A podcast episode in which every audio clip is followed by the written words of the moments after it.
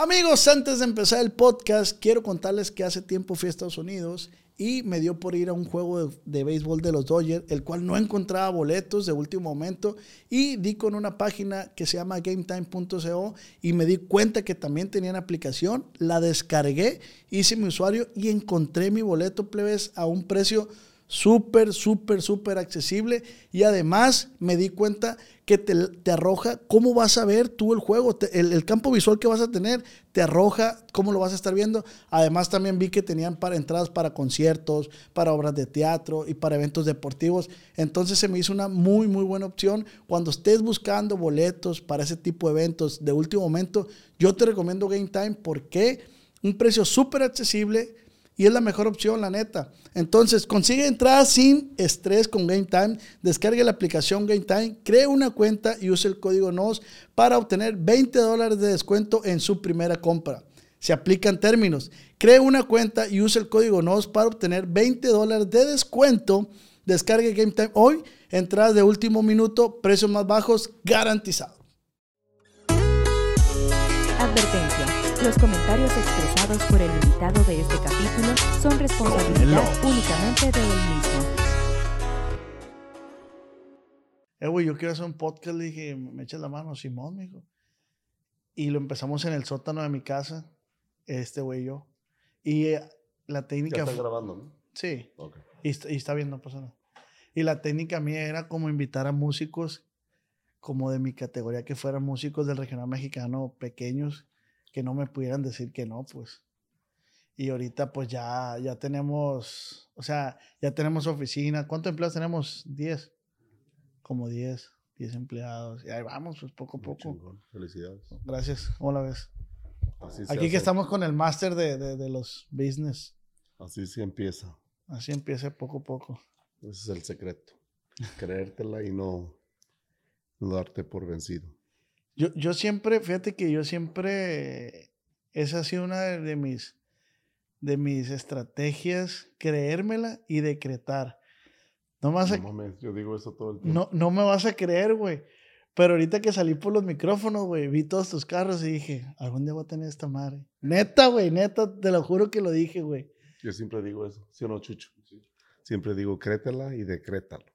Yo, ese es como siempre mi... Pero chambea también. o Ah, no claro, llegar no, no te va a claro. llegar de- Porque nada, nada te va a llegar y, y también, y más en la ciudad que vivimos, que es muy de apariencias, también Eh. tienes que encontrar un equilibrio entre aparentar, pero Ser real. tampoco estar como cagando el palo de, Ujú. ah, yo tengo un chingo y la No, y madre". que sea real. Que no Ajá. sea Que ficticio. sea real, Que, se- que que no era lo sea- que decíamos ahorita, Paul.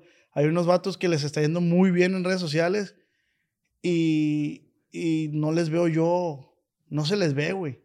Yo le digo, este, y dice este güey, bajo perfil. Le dijo, ojo, una cosa es bajo perfil y otra cosa es que el que ellos transmitan, güey, que les está yendo bien, también es inspiracional para lo que Claro. los ven. Mucha gente critica mi estilo, Ujú. pero es la manera de motivar a la gente. O sea, es una manera de que si yo pude, llegando a este país sin papeles, sin hablar inglés, y ver lo que hemos logrado, sin llegar al punto de presunción, pero sí darle a saber a la gente, mira lo que tengo, mira lo que he logrado, y sí se puede. Sí se puede. Güey, pero porque a veces también, yo, yo pienso esto, porque a veces nos frenamos o decimos, no, no me voy a comprar esto, o no me voy a vestir así, o no voy a hacer esto porque la gente va a decir que qué presumido. Pero al final de cuentas, si eso a ti te hace feliz, o sea, yo te puedo decir, güey, ¿para qué tantas botellas? Güey, pues es algo que yo, yo soñé, es algo que yo es anhelaba. por, eso es por chamba. Ajá. Todos son ejemplos. Esos me acaban de llegar de España. Ujú. Es una de las vinícolas más grandes de Europa, Lozano. Estoy haciendo una, cola- una colaboración. O, Lozano a- se llama. Sí, la vinícola Lozano. Producen 20 millones de botellas al año. Grandísimo. O sea, nunca había visto una vinícola tan grande. Y con ellos estoy haciendo una, una marca latina para Estados Unidos. Y las botellas de enfrente son, son licores, que también se va a hacer lo mismo. Se va a llamar Más Chingón la marca.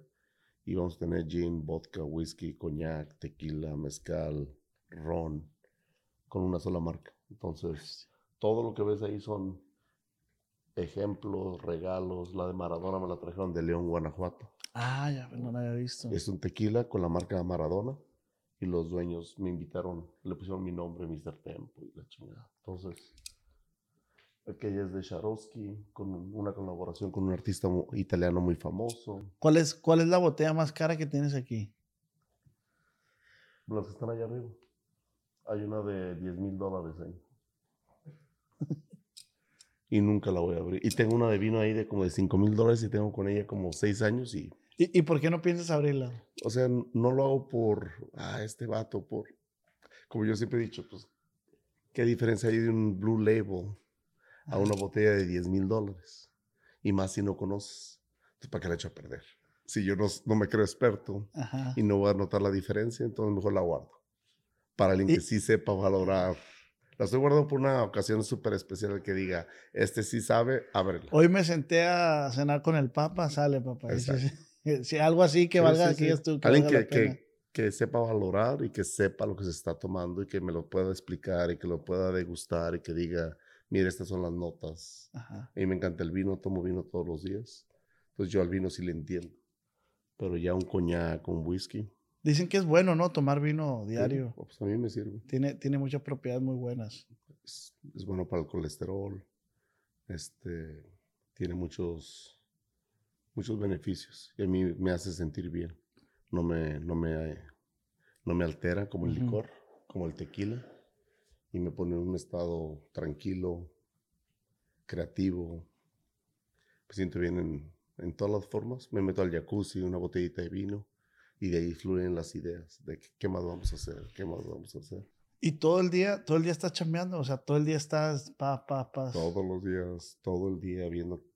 Traemos ahorita como unos, unas 20 compañías, nuevos proyectos que no tienen nada que ver con el restaurante, ni el bar, ni la cantina, ni, el, ni el nightclub, el antro. Estamos haciendo cine, estamos haciendo un reality para Mr. Tempo, una película, tres películas de produ- como productores en Hollywood. Una de ellas va a ser con Van Damme. Estamos yendo a producir a México.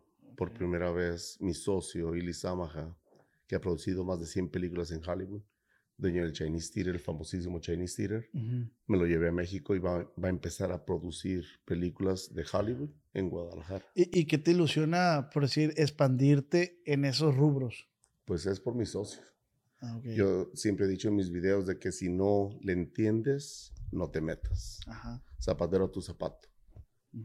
Y él pues es un experto, me está llevando de la mano, me está guiando, así como yo lo estoy guiando en el mundo del licor, de los antros, restaurantes, bares, él me está llevando de la mano a mucho real estate, haciendo in- inversiones muy fuertes en real estate, en bienes y raíces y en películas. Y si, y si ya te va bien en el mundo del restaurante, de los restaurantes, eh, ¿por qué a- a expandirte a este, a esto? Sí, sí, puedes decir, puedes encontrar a lo mejor una zona de confort, decir, ah, pues yo estoy aquí con mi dinerito, mi restaurante, estoy a gusto. ¿Qué te ilusiona expandirte? a Lo he dicho por años. Gracias a Dios yo me puedo retirar y vivir muy cómodamente. Pero no todo en la vida es dinero. Y por mucha lana que tengas, el dinero no es para toda la vida. Y quiero que digan algo más, que digan que a Mr. Tempo era bueno para el negocio y tenía dinero. Siempre va a haber alguien más poderoso que tú. Siempre va a haber un- alguien más rico, un billonario, entonces, no es el dinero, es el, el reto a sí mismo de ver que sí se puede y ver a qué tan lejos puedo llegar. Y cómo, em- ahorita que dices reto, nos vamos más para atrás, ¿cómo empezó el reto? ¿De dónde nace? ¿De dónde surge? Pues fíjate, empezó de chiripada. Yo no me esperaba dedicarme a este negocio. Yo vi en Guadalajara muy a gusto. Iba a la prepa, que no iba, pero Ok. mis papás pensaban que sí iba. Nunca entré a la prepa. ¿No te gusta la escuela? No, no me Ok. gusta la escuela. Pero pues tenía que ir, porque mi mamá era bien, vas a ir, y, y súper estricta y súper a la antigüita, que todavía hasta los 20 años me agarraba a madrazos. Entonces tenía que ir a la escuela, tenía que ir, de a huevo. Pero chambeador. Sí, mucho miedo desde Ok. morrito. Me encantaba el trabajo y la lana. Ok. Mi papá siempre tuvo negocios y yo le ayudaba. Y pues yo veía que sacaba dinero. Ajá. Entonces, ¿para qué voy a la escuela? Si mi papá ni terminó la primaria y es jefe de muchísima gente. ¿Cre- ¿Crees que tu nivel de conciencia en esa edad era mayor a la, a la de los que estaban contigo Sí. estudiando? Sí, Yo siempre fui el morro que se juntaba con la gente mayor. Ajá. El morro que se tomaba una chela con puro adulto. Sí, que de repente lo veías con un viejito ahí sí, sentado sí, en la banqueta. y- Con los amigos de mi papá. Ajá. Es más, yo me iba con los empleados de mi papá. Mi papá tenía autobuses foráneos Ok. de pasajeros. De Guadalajara a Puerto Vallarta, Guadalajara a Colima, Guadalajara a Manzanillo. Todo Jalisco te lo conozco de memoria. Entonces, yo ya desde morrito me iba con el chofer. Mi papá tenía varios, varios camiones. Entonces, mi papá se iba a los viajes largos. O sea, sin necesidad tú te ibas, pues. Sí, sí, pues, me gustaba el, me gustaba el ambiente, me gustaba la lana, me gustaba andar cobrando, me gustaba chambear. Entonces mi papá se iba a viajes largos, yo me iba a viajes cortos en verano, en vacaciones. Y mi mamá pues me dejaba. Ahora me pongo a pensar lo que me dejaban hacer de morrito. Ujú. No mames, eso no, yo no lo dejaría ni a mi hijo de 18 años, lo dejaría hacer lo que mi mamá me dejaba hacer a mí a los 8 años. Me iba con el chofer, salimos de Guadalajara y el viaje era Tonaya, o el viaje era Autlán, o el viaje era Melaque, Ok. o a la playa, Puerto Vallarta, o lo que fuera. Y yo me iba cobrando. Esos camiones de segunda que se van parando en todos los En pueblitos. todos los pueblos, sí, sí. Yo era el, el morro que traía la bolsa y traía los boletos. Y dabas tickets, sí, va. Yo era el que cobraba. Entonces, pues comía toda madre, dulces, fruta. Y, me- y- y entonces eras buena para las cuentas. sí, sí, súper para las matemáticas. Para Sas, cobrar, sas, sas. de volada. pum. ¿A dónde va, doña? Doña María, ¿a dónde va? Tecolotlán. Estabas en Cocula. Pues ahí era, yo sacaba cuentas cuántos kilómetros, a tanto el kilómetro, son 20 pesos. Y le cortabas el boleto de 20 pesos. Y a veces la gente se, quer- se quería pasar de lista. Se subían en Cocula, iban a Tecolotlán, pero te decían que iban a Ojo de Agua, Ajá, sí, sí, sí. 10 kilómetros antes. Y tú decías, Y yo bien acá, señora, señora, ¿qué estoy". onda? Le digo que ojo, ojo de agua, bájese. O sea, y pues yo era bien, de morrito era bien. Y llegaste a regalar pasajes, güey, ¿no? a que No, alguien te dijo, no, hey, no. Mi papá sí, yo no. Ok. Yo era blanco y negro. A mí me enseñaron de esa No hay manera. tintes medios. Porque en esta edad no tienes el sentido común Ajá, a ver. o el cerebro para tomar una decisión. A ti te dicen, así lo haces y así lo haces.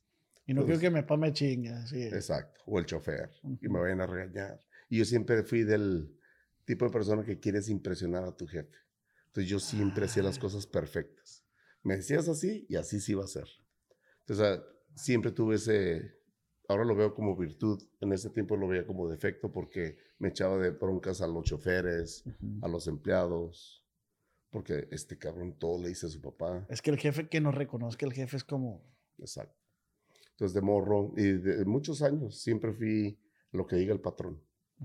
Entonces, pues tuve una niñez muy chingona porque pues andaba viajando, me la pasaba en, en Vallarta, Melaque, con los choferes, me llevaban a bares, me llevaban a lugares donde no debería estar un niño, con sí, mujeres. Entonces, tuve una niñez así que, no, no le vas a decir a tu papá, cabrón. Ajá. O sea, me llevaban a lugares que yo no me cerraba los ojos, o sea, te tramabas. Y- estabas- Y, tu papá te aconsejaba, me imagino. De... Pero mi papá ni sabía. Ah, ok. Eso, era, eso ya Ah, era eran una- los choferes. era ya un trato entre los, los choferes y no vas a decir nada si no te vuelvo a traer, cabrón. Entonces a los choferes les caía yo bien y pues les da como gusto que yo fuera con ellos. Ujú. Pero si me portaba culero, pura madre, te vuelvo, te vuelvo a traer. Le voy a decir a tu papá que ni madre, no te ocupo. Entonces pues era como una amistad Sí, sí, entre sí. los choferes a escondidas de mi papá. Y es una malicia que vas agarrando Exacto. y que vas, te vas dando cuenta de cómo funciona. Ajá, ok. Y así. te enseñas a manipular o a manejar a la gente. Ajá. desde morrito. Yo te podía manipular o manejar a lo- los de mi equipo de fútbol, a los de la primaria, a los de la secundaria. Yo siempre fui como el líder, el- Traes un liderazgo. porque lo vas aprendiendo desde morrito. O sea, desde morrito eh, te enseñas a hablar con gente adulta y de negocios y cuentas dinero y Ujú. entonces te enseñas a, a ser negociante. Que fue un error porque al probar el dinero, y no se lo recomiendo a los papás de hoy día, si dejas que tu hijo pruebe el dinero o hija pruebe el dinero a corta edad, van a dejar la escuela. Sí, sí. El dinero tiene algo que... Y lo pasó con mi hija. Se tomó un año de descanso el- para ir al colegio. Ya no volvió. Ya está en la empresa con nosotros. El dinero es cabrón. El, El dinero, dinero- Pero, ejemplo. O sea, tú ves malo el que. Por eso te decía ahorita, no te gustó la escuela, pero lo compensabas que te gustaba chingarle, pues. Pero me fue bien. Ajá. No todo les va bien, ¿no? Fui bendecido. Soy bendecido. 20, tengo 32 años haciendo restaurantes y 20 años me fue de la chingada. O sea, 20 años de cheque por cheque, vivir en miserias, no te va bien, trabajas 100 horas a la E- semana. En ese momento no decían que lavabas dinero, pues, o sea, nadie se Exacto, daba cuenta. Exacto. Pues, ni, ni existía. O sea, eras empleado, eras as- asistente de alguien, brazo derecho de alguien y vives cheque por cheque. Ujú. Entonces, as- pero yo era la, yo era la oveja negra de la familia. Mis hermanos todos fueron a la escuela. Tengo un hermano que tiene dos, dos carreras y una maestría. Mis hermanas tienen maestría. O sea, yo era el, el pendejo de la familia, el que no le gustaba la escuela, el patito feo. Ese era yo. Era. Porque Era. ahora, gracias a Dios, Ya hay más amor. no, pues ya ahora sí, ay, sí, tú eras el, el preferido, Sí. tú eras el elegido de la Siempre familia. confié en ti. Tú eras el chingón. Este, por eso digo, no, no es un consejo, no se lo recomiendo. Ujú. No dejes que tu hijo pruebe dinero tan, tan temprano. Que vayan a la escuela, mínimo que terminen una carrera, por si sale algo mal, tengan, con que tengan herramientas para defenderse. Porque este, esta vida, si no tienes educación, la educación necesaria, trabajas el doble, el triple. E- El, el pedo ahí yo, difiriendo un poco con lo que dices, mi forma de ver las cosas es como, ok, no te suelto rienda, suel- no te suelto la rienda para que hagas dinero, pero te enseño a hacer un equilibrio porque tú sabes que afuera hay muchos tiburones también. Y tu hijo sale y se lo comen, Sí. se lo No, pues, comen. tú como papá siempre vas a estar ahí. Ajá. No vas a dejar que nadie se aproveche de él. Yo soy bien territorial y siempre estoy al pendiente. Pero también, ahora digo, no, fue un error haber, haber apoyado a mi hija que no siguiera en la escuela. Yo me sentí orgulloso porque dije, ah, me va a ayudar en el negocio. Pero ya ahora que no quiere terminar, que no quiere regresar a la escuela, que está, no está mal tampoco porque tiene una empresa que, pues, chingón que le interese. Acabamos de tener una junta con los gerentes y directores de la compañía. Y uno de los gerentes me jala a un lado y me dice, qué chingón, ¿cómo te sientes que tus tres hijos estén en la junta? 18, 19 y 20. Y pues sí, yo ni lo había visto de esa manera. Yo estoy bien enfocado en el negocio, regañando gente Sí, sí. en la, en la junta. Y ni me había puesto a pensar en eso que mis hijos estaban ahí. E- Es difícil para ti como eso, justo eso, como tu vida está tan, tan rápido que difícilmente te paras a observar qué está ¿Qué está pasando. pasando? No lo disfrutas.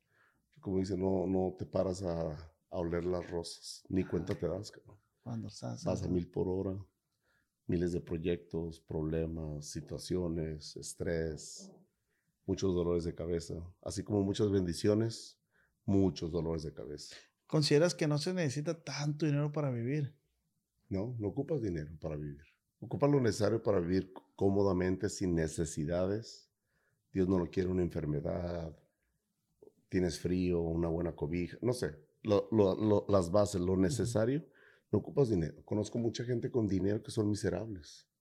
Y conozco, conozco mucha gente con poquito dinero y súper felices. Entonces el dinero no te da felicidad, ni te da paz. ¿Qué, qué- Mucha qué- gente piensa, ah, el dinero me va a dar paz y comodidad y tranquilidad. No es cierto. Justamente eso hablábamos el polillo ahora. Le digo, eh, güey, ¿tú piensas que este vato, el, el- el que acaban de coronar el hijo de la reina Isabel, sea feliz ese vato? Y me dice este güey, pues sí, güey. pero-". Yo le digo, güey, ese vato no tiene ilusiones. Toda su vida en una cajita. Eh, haciendo lo que le decía la mamá, su papá, o, o los, ¿cómo se le llaman? Las, el protocolo. Sí, las tareas, que las, las reglas, sí, sí, sí. Entonces, no, yo no lo veo feliz, al contrario. Pobre cabrón. Entonces agradeces vivir en la cuna que, que naciste. Sí. Le doy gracias a Dios que no tuve lujos, que no tuve, que no fui de familia de mucho dinero. Nosotros de la familia creo que era- éramos los que menos dinero teníamos entre mis primos. Mis tíos eran muy exitosos, mi papá y mi mamá no tanto. Entonces, siempre en la familia fuimos los que no teníamos dinero ni lujos, pero tampoco ne- necesidades. Entonces, y me gustaba chambear y era yo guerrero desde morro. Entonces, me- a mí me emocionaba ir a ayudarle a mi papá. a lavar el camión, a cobrar, al mecánico con él, todo el día en, la- en el taller mecánico. Y tus carnales estudiando. Y mis canales en la casa. Y yo era el callejero, yo era el que andaba con mi papá siempre en el taller, en la central de autobuses, viajando, lavándole el camión, El que, trae, el que trae las cicatrices, que se golpeaba, que se raspaba. Me encantaba. Yo prefería estar así que estar en la casa. Es más, me sentía culpable si no le estaba ayudando a mi papá, desde morrito. Si él iba a viaje, yo en la noche a veces tenía pesadillas, porque es muy peligroso. Ese trabajo en carretera en México, Sí. doble carril, no es de autopista. En esos tiempos eran de dos carriles, ida y venida, con un chingo de barrancas y curvas. Y... Entonces, de morrito siempre era el trauma de que si va a llegar mi papá bien. Ujú. Entonces, yo prefería si me voy con él, nos pasa algo, estoy con él. Ese era mi pensamiento. Si nos pasa algo, pues estoy con él. Y si nos, si te, si nos matábamos algo, pues yo estaba con él y Sí. no se siente tan feo. El miedo es diferente, pues. El miedo es diferente. Y bueno, y terminas, ¿hasta qué año terminaste la escuela? No, te- ah, no terminé ni la prepa. Ok. Nos, nos venimos a Estados Unidos. Yo tenía en el 91. Yo tenía 17 años. Me dice mi papá, nos vamos. Le salieron los negocios mal en Guadalajara. Nos vamos por un año y regresamos. Eso fue lo que me dijo mi papá. Le dije, pues yo no quería. Estaba jugando en Chivas. Tenía amigos, me la pasaba toda ¿Eras madre. futbolista? Sí. Me encantaba el fútbol y el gimnasio y a la escuela pues no iba y el negocio. Le ayudaba a mi papá con... Después de los autobuses tuvo un... Compraron una tienda de... como de abarrotes. Entonces tenemos una tienda de abarrotes con verdulería, cremería, jamones, rebanadora. Entonces tenía como carnes frías, abarrotes y frutas y verduras. Era Ok. como un súper. Ah, Como con azupo, le dicen ahí en Sinaloa, ¿no? Con azupo o algo así. Eh, este era ah, de ok. bajos ingresos. No, este era como un Oxxo, pero grande. Ah, ok. que tenía departamento de frutas y verduras y departamento de cremas y carnes frías O sea, el hecho de ser comerciante lo traes desde, desde... morrito. Ujú. Es más, mi- nunca vi que mi papá trabajara para alguien. Siempre eran sus Ah. negocios. Los autobuses foráneos, después la tienda de abarrotes, después compré una, una fábrica de tostadas. Me em- empecé a hacer tostadas, repartiendo tostadas, cobrando. Después compré un minibús, un microbús de pasajeros Sí, sí. en la ciudad, en Guadalajara. Ah, ¿dónde Andaba de, chofer, andaba de cobrador. Choferiaste Sí, el café. sí. Y ahí sí está criminal, porque estás en la ciudad, vas a mil por Y hora. cobras y... el cambio está bien grandote, no caben los carriles. Cada rato me tomaba en el espejo. Feo. Ahí sí, Ah, ese sí estuvo feo. Ese sí yo lo odiaba. Con miedo todo el día. Güey, tienes toda tu vida chambeando entonces. O sea, la fortuna de Mr. Tempo no es de a la noche a la mañana, pues. Eso fue en México. Te vienes a Estados Unidos, 91. No tienes papeles, no hablas inglés. No tienes ni la prepa. Eres un morrito de 17 años. A mi papá no le quieren dar trabajo porque no habla inglés, ya está grande, no tiene papeles. Y mis hermanos en la escuela. Yo era el más grande. O sea, a chambear. Y se vinieron todos. Todos. Entonces, cuando ves que tus cinco, seis hermanos tienen que comer, pagar renta, y tu papá no tiene trabajo y se está acabando lo poquito que traía de ahorros, me salí de la escuela y me metí a trabajar y lo único que me dieron de trabajo fue lavando platos. Y así empecé, por eso te dije, fue una chiripada haber empezado en este negocio de, de restaurante, porque yo no me veía, es más, nunca pensé que iba a trabajar en un restaurante. Ujú. Entonces, por la necesidad, mi primo era gerente, me invita y me dice, hey, hay chamba, pues dámela, de lo que sea. Y me metieron lavando baños y en los platos. Y yo era el único que trabajaba en la familia.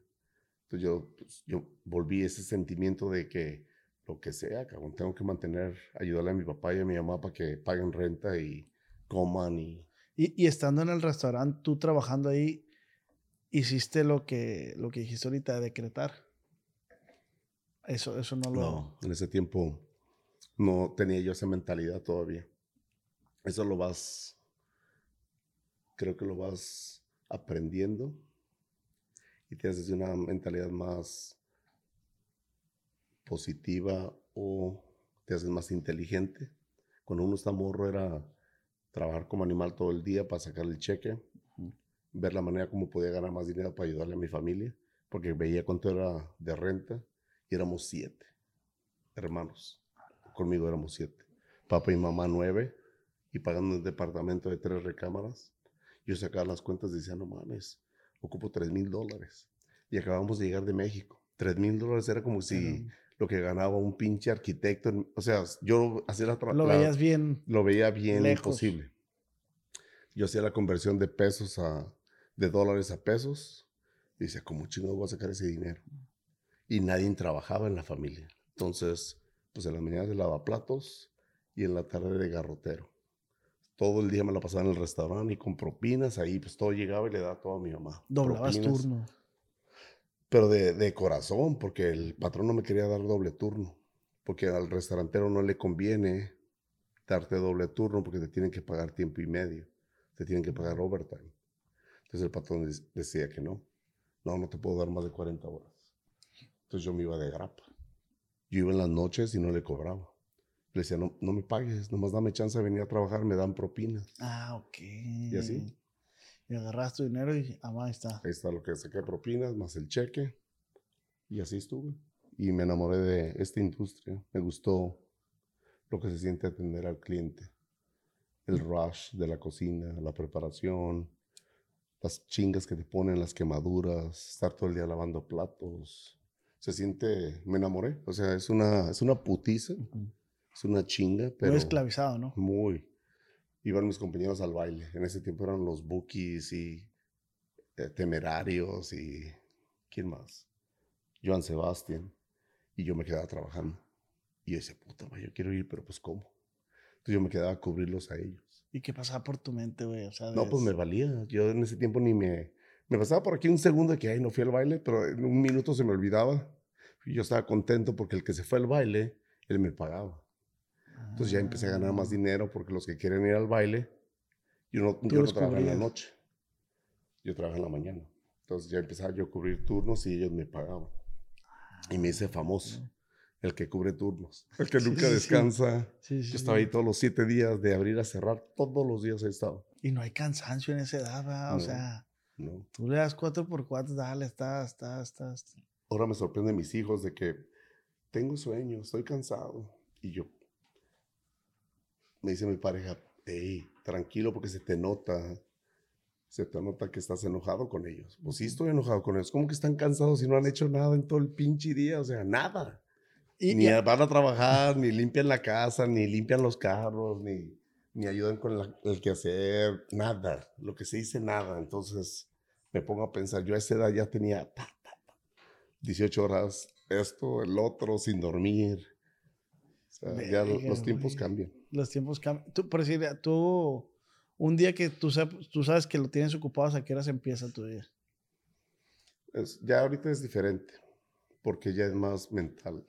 Son juntas, son negociaciones de millones de dólares son gente, el jueves me voy con Mark, Mark Wahlberg, el actor, el mamado, el que tiene gimnasios, es productor, es actor.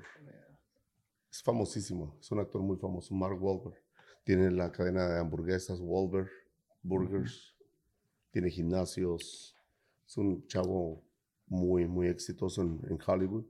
Tengo una junta con él en su casa en Vegas este jueves. Ya son es otro tipo de... Sí, ya los compromisos cambian, las... El estrés es diferente, eh, las juntas, las responsabilidades. ¿Crees que hay estrés del bueno, que lo disfrutes? Cuando te dedicas a... Cuando te gusta lo que haces, no puedes vivir sin eso. Ah. Yo por eso no me retiro, porque me haría falta ese, ese estrés, ese dolor de cabeza. Ese, chispazo, ¿no? Sí, está, está cañón. Es muy estresante, pero a la misma vez te, te mantiene vivo, te mantiene activo, te mantiene como chapulín, listo para el salto. Si dejas eso, ¿qué haces? O sea, me pongo yo, pues, ¿de qué haría yo si no? O sea, me dicen, pues, a la compañía. Y yo, pues, ¿qué voy a hacer? Sí, sí, Como dices tú, tú ya pudieras retirarte y puedes vivir a gusto, pero no es el chiste de... No, y no hemos llegado a la meta. O sea, nos vamos a un 10%. Verga. Yo pienso que podemos Haces, ¿Tú planeas a largo, corto, mediano? No lo planeo. No lo planeas. Me llegan de oportunidades, gen- miles de personas quieren hacer negocio con nosotros, gente muy famosa quiere hacer nego- nego- negocio con Mr. Tempo, a nivel de Pitbull, Maluma, queremos hacer algo con Grupo Firme, Pancho Barraza, eso es a nivel latino. Por el lado de Estados Unidos, Sylvester Stallone, Van Damme, este, jugadores de la NBA, de la NFL, actores, productores, o sea, todo el mundo tocando la puerta, porque ahorita el mundo latino está de moda. Sí. Todo lo latino está de El moda. regional. Gracias a Dios, ahorita Mr. Tempo está de moda porque todo el mundo quiere al latino. El cliente latino, el fan latino, el cliente latino, el voto latino. Por donde quiera que lo veas, Sí, todo sí. el mundo ahorita ocupa al, al latino. Seas gringo, no seas gringo, seas latino, no seas latino, ocupan de los latinos. Ahorita que, que mencionas que mucha gente se está acercando a ti y esto, ahorita se están acercando a ti, pero al principio, cuando empezaron a ver brillo, también se acercaban a ti. Si dividimos tu carrera en- entre el inicio, eh, la mitad y hoy, el final, ¿cuál ha sido más difícil de esas etapas? El principio y el. Y el. El, el medio. Por eso lo dije que llegar al éxito no es fácil, no pasa de la noche a la mañana. Fueron veintitantos años de estar picando piedra y sacrificios y a veces no tener ni para comer ni pagar la renta. Porque eres, si eres, si eres negociante, si te gusta el business, siempre ar- arriesgas. Entonces, en, en esos negocios pierdes. Y cuando pierdes, pierdes. Y te vas para abajo. Y a mí me ha pasado de estar bien. Mucha gente me criticaba por ser aborazado, que es lo que me decía en mi casa, mi familia. Por aborazado, perdiste todo. Pero ahora volteo y si no hubiera hecho eso, no tuviera lo que tengo ahorita. O sea que tú ya en tu carrera ya has perdido todo. Todo. Tres veces. Entonces, mi familia, mi mamá me decía, "Pues ya, agárrate un trabajo normal, con beneficios, de Ya, lunes a oficina". viernes, una oficina, doctor, ve a tus hermanos, ya es abogado, esto, lo otro. Y yo no me veía, yo decía, nunca voy a trabajar en una oficina, nunca le voy a trabajar a alguien. Yo, mi, mi vida es el restaurante y el bar.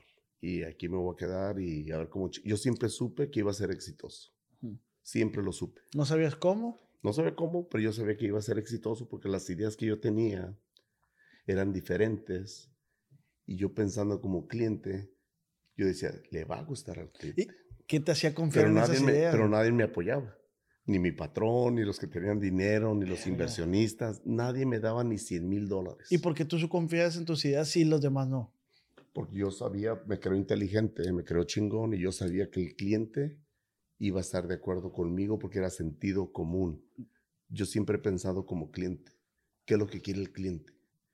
Yo lo tengo. Re- ¿Recuerdas alguna idea loca que se te haya ocurrido? y- No, miles de, de ideas, miles de situaciones, miles de, de, de que tú llegas al restaurante y la hostess te da actitud y tu reservación, no está lista o cómo te trata el mesero. Todo lo que te hace sentir mal en un restaurante, yo lo hacía diferente. Yo al contrario, te hacía sentir bien, pero no me iba bien. Y me fui a la quiebra y perdí un restaurante y perdí otro y perdí otro. Te estoy hablando desde el 96 al 2010 perdí restaurantes y muchísimo dinero. Así, pero cañón. Y por eso digo, el éxito no llega de la noche a la mañana. Y si te das por vencido a la primera, tira la toalla, que ahorita la- la- las generaciones de hoy, hoy día, si no les va bien en seis meses, ¿cuál? En un mes ya están desmotivados, deprimidos, tengo depresión, ocupo medicina Ansiedad. me quiero matar, tengo ansiedad, toman drogas. Yo lo hice por veintitantos años. Nunca me di por vencido. No sabía cómo, pero yo, de- yo decía, voy a ser exitoso. Y me da un coraje, porque te- yo me le acercaba a muchísimos inversionistas con mucho dinero o poco dinero. O es más, para mí 100 mil dólares era muchísimo dinero. Mm. Si me dieran esos 100 mil, podría hacer esto. Nunca nadie me echó la mano. Nunca. Nunca. Y ahora le doy gracias a Dios, porque esa gente que nunca me echó la mano, ahora me ruegan que sea su socio. ¿Y cómo lo manejas? ¿No? Yo digo 99% no. tenemos miles de personas que se nos acercan y el 99% es no. Como decías ahorita, a ti te chingan una vez y ya no. Falta mi respeto una vez y con eso es suficiente. ¿Y cómo sigues confiando en, en la gente? Ya no, no confío, yo nunca confío en la gente. Estudio mucho a la gente. Veo cómo hablas, cómo te comportas, cómo caminas, cómo trabajas, Okay. cómo traes tu carro, cómo manejas. Yo soy bien mamón. Te me acerco al carro. Tengo un inversionista muy poderoso ahorita, con mucho dinero, más de 100 restaurantes. Fuimos a ver una propiedad. Me voy en su carro. Parecía basurero. Adentro el carro. Vato multimillonario. Y su carro pare- parecía basurero. Yo soy bien mamón. Mis carros los traigo bien limpiecitos, mi ropa, todo, mis zapatos. Predicas con el ejemplo, pues. Pero no lo hago por, por poner el ejemplo, así soy yo, soy mamón. Me gustan mis cosas perfectas. Entonces, dije, puta madre, este va a ser, va a ser mi socio. Y ve cómo trae el carro y cómo se viste. O sea, los zapatos, me fijo en la suela. sí, o sea, si la trae limpia. No. Sí, sí. Si son zapatos blancos, puedo tener dos años con el zapato limpio. Tiene que estar limpio. ¿Y si trae marcas? Como que marca. O sea, si, si ves que trae marcas así en exceso. No- no te- eso no te causa- Pues estoy acostumbrado porque a mí me gustan las marcas. Trato de que no se vean. Ok. No me gusta. A veces hago el chiste de que pareces este, espectacular andando. Yo trato de que no se vean las marcas, pero me maman las marcas. Claro, es una manera de sentirte que llegaste al éxito. Es tu gasolina. Como mi mamá me regaña, ¿por qué compras otro carro? Pues es mi, es mi gusto. O sea, ¿para qué me parto la madre? Me muero mañana Exacto. y todo el dinero en el banco, a la chingada. O sea, ser responsable, Ujú. pero también disfruta tu, tu éxito. Ujú. ¿Y cómo lo disfruto? Mis carros. Entonces, Y con este inversionista, volviendo al tema, ¿no cerraste o sí? no, sí, porque es súper exitoso, súper buena onda, buena persona, de buen corazón, me alaba. Si tú oyeras lo que habla de mí este cabrón, y es de los restauranteros más poderosos de Estados Unidos. Es más, bueno, no puedo decir nombres porque en cuanto diga de quién es socio van a saber de quién estoy hablando. Es famosísimo, es muy exitoso y pues, ni modo, o sea, no me vuelvo a subir al carro y ya. y, y yo de broma le dije, cabrón, estamos en junta. Tuvimos una junta con una cervecería muy famosa mundialmente. Quieren hacer la cerveza de Mr. Tempo. Y le dije a mi otro socio, el famoso, al productor de Hollywood, voy a hablarle a un, un detallador de carros que se lo limpie ahorita que estamos en la junta cuando salga el no pinche dé carro como cuenta. nuevo. Y el güey me oyó. Cuidadito, te le acerques a mi carro, cabrón. Nadie me limpia mi carro, dice. No, al contrario, les haces un mal, pues también porque ellos saben ya todo dónde tienen. No, pero era basurero, cabrón. No estoy diciendo que unas cositas, no, era como 50 botellas vacías. El peor que es, eh, eh, eh, McDonald's de hace una semana. Ticket de que, y es que ahí tengo el ticket. de- No, no, estoy hablando de comida y latas Ah, y la botellas vacías y la chingada. Hasta si te pones lucha encuentras una ardilla y... Ya había vida ahí adentro, pues. Y, y hablando de, de los inversionistas, ¿has descubierto algún inversionista que se te acerque y que sea puro flo- bluff? Perdón. A miles, el 90%. Verga. Por eso te dije al principio, o sea, hace un minuto te dije, yo no confío en la gente. Ajá. No confío en nadie. O sea, que hayas por rentado un mucha Ferrari por una junta. que me enseñes, por muchas propiedades, por mucho poder. Mi socio ahorita, dueño del Chinese Theater, el teatro más famoso del mundo, productor de Hollywood de más de ciento y tantas películas, mejor amigo de Sylvester Stallone, mejor amigo de Brad Pitt, Bruce Willis, Leonardo DiCaprio, este, el que hace las de italiano, el- Al Pacino, el otro el que hizo de Hannibal, el que va mucho a los Lakers, que está sentado en el piso, de los mejores actores del mundo. Pues, todo lo- el 10 los 10 más poderosos del mundo, Rocky, Sylvester Stallone. ¿Ah? ¿Quién? No, no, no, no. el Nicole actor Kidman. Anduvo con esa muchacha, anduvo con ah, Brooke Shields, anduvo, estuvo casado con Tía Carrera. O sea, el vato es un Ferrari en Hollywood. Y yo, yo, yo aún así, con el break, con el, con el pie en el freno. Midiendo todo. Ándale, Anthony Hopkins. No, y el otro, no el Anthony Hopkins, el otro, el que, la que salió de Guasón, Ah, el Phoenix. No, es el actor de los más famosos, Jack Nichols.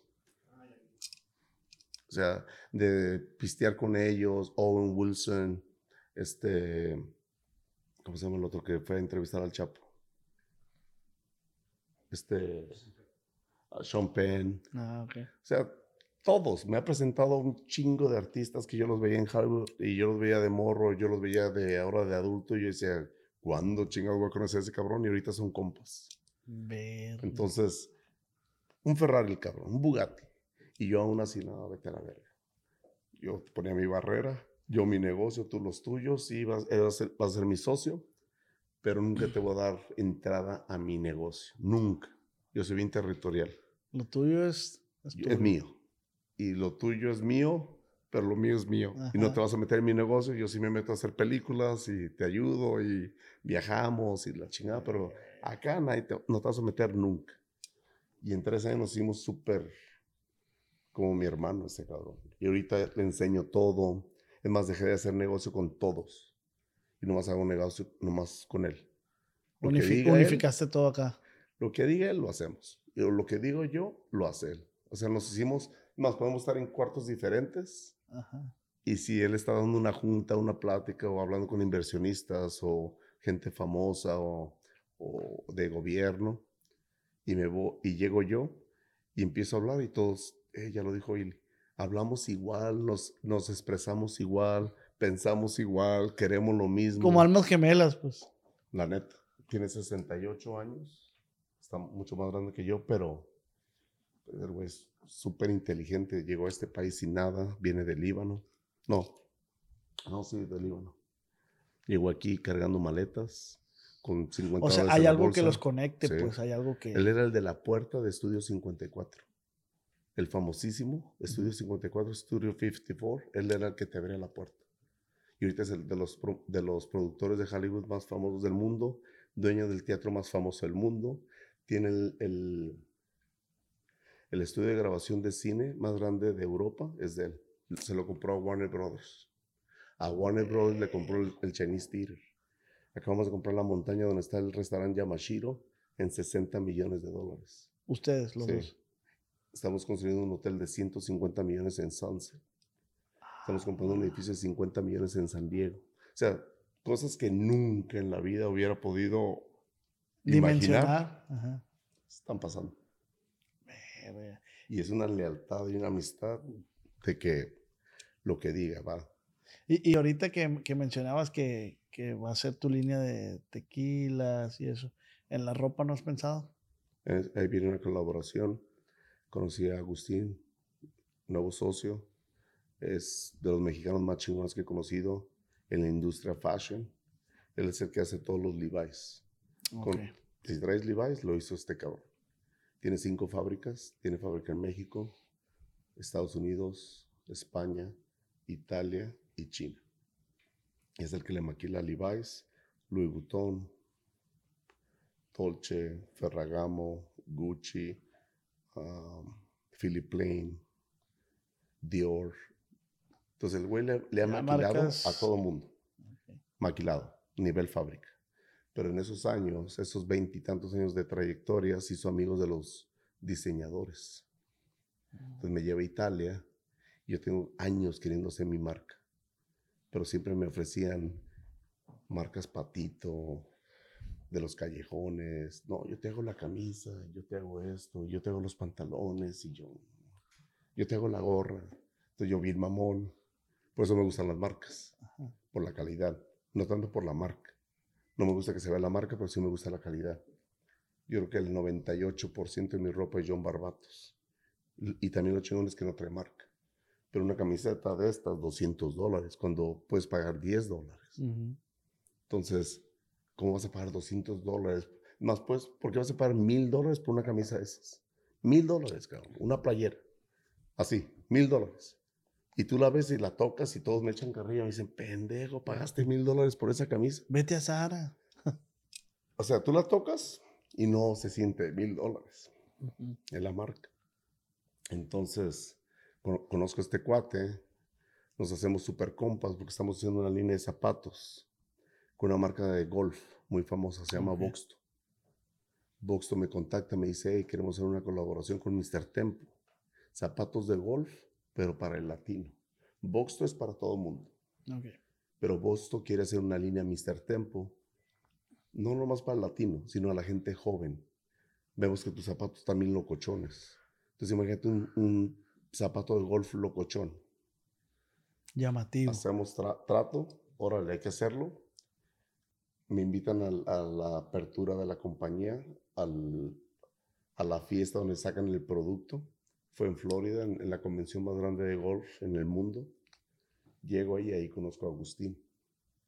Pero primero no lo peleé. O sea, pues yo voy, hago mi presentación, me entrevistan, hablo y la chingada y me voy o me voy a un restaurante o al hotel. Y no lo peleé la prim- la- el primer día, no lo peleé. Segundo día tampoco. No sé cómo estuvo que empezamos a hablar. Y me dice, no, ¿te gustaron los cinturones de, la, de golf? No mames, están chingoncísimos. Dice, "Pues yo los hago. Ah, cabrón. ¿Te gustaron los zapatos? Sí, yo los hago. No, sí, O sea, él era la, la fábrica. era Y ahí me agarró la atención. Es cuando dije, ah, cabrón. A ver, platícame Este güey está. Sí, chingón. a ver, platícame. Y empecé a pasar tiempo con él, lo volé a Los Ángeles, vino a mi fiesta y la chingada y nos hicimos súper amigos. Y ya me enseñó sus fábricas, fuimos a Italia juntos, a No España. seas- Me presentó a los, a los diseñadores más vergas del país, del mundo. Me, me presentó a un diseñador que en tres videos de sus clientas, 600 millones de seguidores en Instagram No, o sea, las, las, las Kardashian y otras tres. Me dice, ¿ves esa bolsa? Mira quién la trae. Kylie Jenner. Y yo la hice. 380 millones. Y yo la hice. Ahí tengo los videos. Los vamos a subir. Es más, no, no te los he dado. De Milán. Me llevó al Fashion Week de Milán. Todo el mundo se la mama, todo el mundo lo respeta, todo el mundo se le cuadra, todo el mundo le da el tiempo de sentarse. La fábrica número uno de, de maletas, la más famosa, van a hacer una línea de maletas Mr. Tempo No, por sí. este cabrón. El, crea- el que, la fábrica que le maquila a Louis Vuitton, todas las bolsas y los zapatos, Va a ser la misma calidad. Esa. no, es la misma fábrica. Y el mismo diseñador. Entonces yo nada pendejo, los hice socios. Entonces ya los que le maquilan y los que le diseñan a Louis Vuitton, a Dior, a Philip Plain, a, a Ferragamo, a Dolce, a Gucci, ya son socios. Entonces viene una, una, una marca muy poderosa fashion, no sé todavía el nombre, quiero que sea un nombre latino, pero hecha y diseñada por Italianos. por italianos. Pero, ¿quién está detrás de la fábrica? Un mexicano, que es Agustín. Es que hace rato platicabas tú el, el, el hecho que el mexicano es muy malinchista, es muy... Pues mire, imagínate, ah, pinche Mr. Tempo, en todo se mete, tiene, ne- tiene vinos, tiene tequila, tiene mezcal, tiene gorras, tiene sombreros. Y ahora va a sacar una, una marca, una línea de, de fashion que se vaya a la chingada. O sea, ¿cómo un mexicano va a tener una marca a nivel internacional? Es imposible de creer. Entonces, ¿qué hago yo? Pues no es Mr. Tempo, cabrón. Yo estoy atrás yo voy a hacer la imagen y a lo mejor el nombre, pero yo no soy el que la va a hacer. Mira con quién estás lidiando, fíjate quién la va a hacer. Y cuando se presente Andrea Bray, cuando se presente el otro señor y el otro señor y el otro señor, cuando la gente empiece a chismear, ah, cabrón, son los mejores cinco del mundo. Y Y todo, ya con lo, eso les tapa la boca. y todo lo haces, lo haces tú. ¿sí? Y mientras andas allá en Milán, ¿quién se Sí. queda acá? Tengo directores, tengo un equipo de trabajo muy chingón que hemos entrenado y pulido por años. Que sigue la misma escuela, que la misma cultura, la misma meta. Al final del día es el cliente. Lo que beneficia al cliente, eso se va a hacer. No es Tempo, no es Mr. Tempo, no es Jorge Cueva, es qué le conviene al cliente. Si es un nuevo plato, un nuevo cóctel, desde el precio, la presentación, la calidad, los tiempos de entrega, cuánto te va a tardar el plato en llegar a la mesa. Eh, Tomamos en cuenta mil cosas antes de poner algo en el menú. Y, y volviendo al tema de los de los mexicanos, ¿qué, qué consejo o qué ves tú que ves de acá de afuera? ¿Qué consejo nos puedes dar a los, a los mexicanos? Ábrete otro, ¿no? ¿Ese cuál es? Ah, no, está mejor este. Prueba este. Ok. Este está bien culero. No voy a enseñar la marca. Es de México, pero este es el chingón. Ese es un Ferrari. Este es un bocho. Un bochito. Son bonitos Yo los me tomo bochos. el bocho. Son bonitos los bochos. Gracias. Que no vean la marca porque luego me mandan linchar. Yo, yo no sé, o sea, yo no sé qué significa esto, pero yo lo hago porque veo que lo han hecho. Lo, lo haces para que abra el vino, para que le entre oxígeno, se oxigene. Una botella es una, un vino, el vino es una materia viva. Entonces imagínate que tú dejarás de respirar un año, dos años. La botella pues, está cerrada, Ujú. no está respirando. Entonces cuando abres el vino, el vino es como que, cuando abres la botella, el vino es como que quiere respirar. Ajá. Entonces para, para, para eso haces esto Oxigenar. oxigenar, que respire el vino para que abra y tenga los sabores y las notas que el maestro, el, el- el enólogo, tuvo en mente al hacer el vino. O sea, un, un enólogo cuando le llega la uva y la prueba, él ya sabe qué va a hacer con ese vino. Entonces, es, es para que reviva, pues. es para que agarre la meta final del enólogo. El que hizo el vino, él ya tenía planeado, quiero un vino que tenga tonos a cherry, a frutos rojos, a pimienta, a chile morrón, vas a ver a esto, vas a ver al otro, le voy a meter seis meses de barrica, un año en botella y voy a hacer esto y hacen su fórmula. Para que tú nomás llegues y te lo traigas. Sin disfrutarlo, sin, sin olerlo, sin dejarlo que abra. Entonces lo dejas que abra, le tomas, no te lo pases. El error más boca. grande lo tienes que poner en la boca para que es como como enjuague bucal, pero de una manera muy sutil, que no se note que lo estás haciendo. Te pones el vino en la boca, lo pasas de un lado para otro. Antes de tragártelo, pasártelo, jalas poquito aire.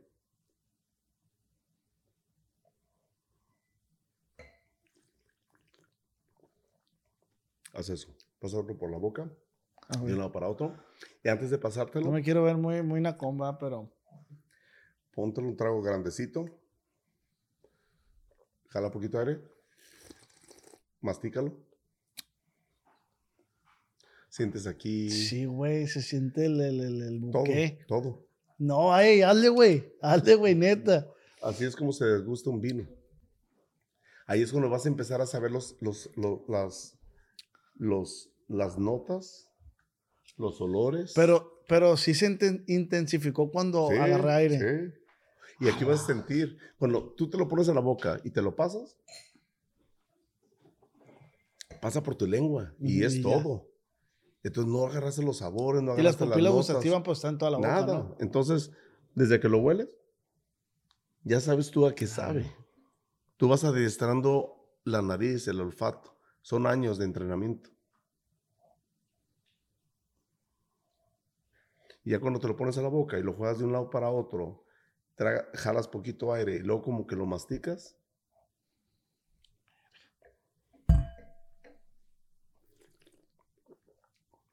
Todos los sabores. Sí, no, cierto. nunca agarra la copa de aquí de arriba, Ah, eso sí lo Nunca, por eso ya ando aquí de mamona. sí. aquí abajo. Dos cosas, lo agarras de arriba, calientas el vino Y ensucias la copa. Nunca lo agarres de ahí, lo agarras de abajo y haces esto.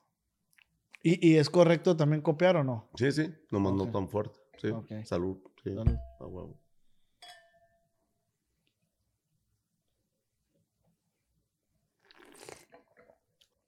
Un vino nuevo, un vino joven, no nuevo, un vino joven de una, del año 2019, 2020, 2021. No, muchas veces no le dan barrica. Ujú. Un vino económico no se le pone barrica porque no te sale lo económico. Meterlo en barrica es cuando se eleva el precio. Es con un vino, cuando el enólogo prueba la uva y dicen es una uva que merece respeto y, y merece que este vino va, va a Es, es- valer. es un arte, güey. Es Entonces. un arte. Hacer vino es un arte. Vas a encontrar vinos que te sepan a frutos rojos, Ujú. te sepan a cherry, te sepan a, a zarzamora, blackberry, ¿cómo se le llama eso? Zarzamora. Zarzamora, sí, sí, sí. Y mucha gente piensa que le meten sabor al vino. Hay vinos que saben a chocolate y saben a raspberry, y saben a, a black cherries, y saben a frutos rojos. Entonces mucha gente piensa, ah, es que le metieron chocolate y raspberry. No, a un vino no se le mete nada. La uva te da ese sabor.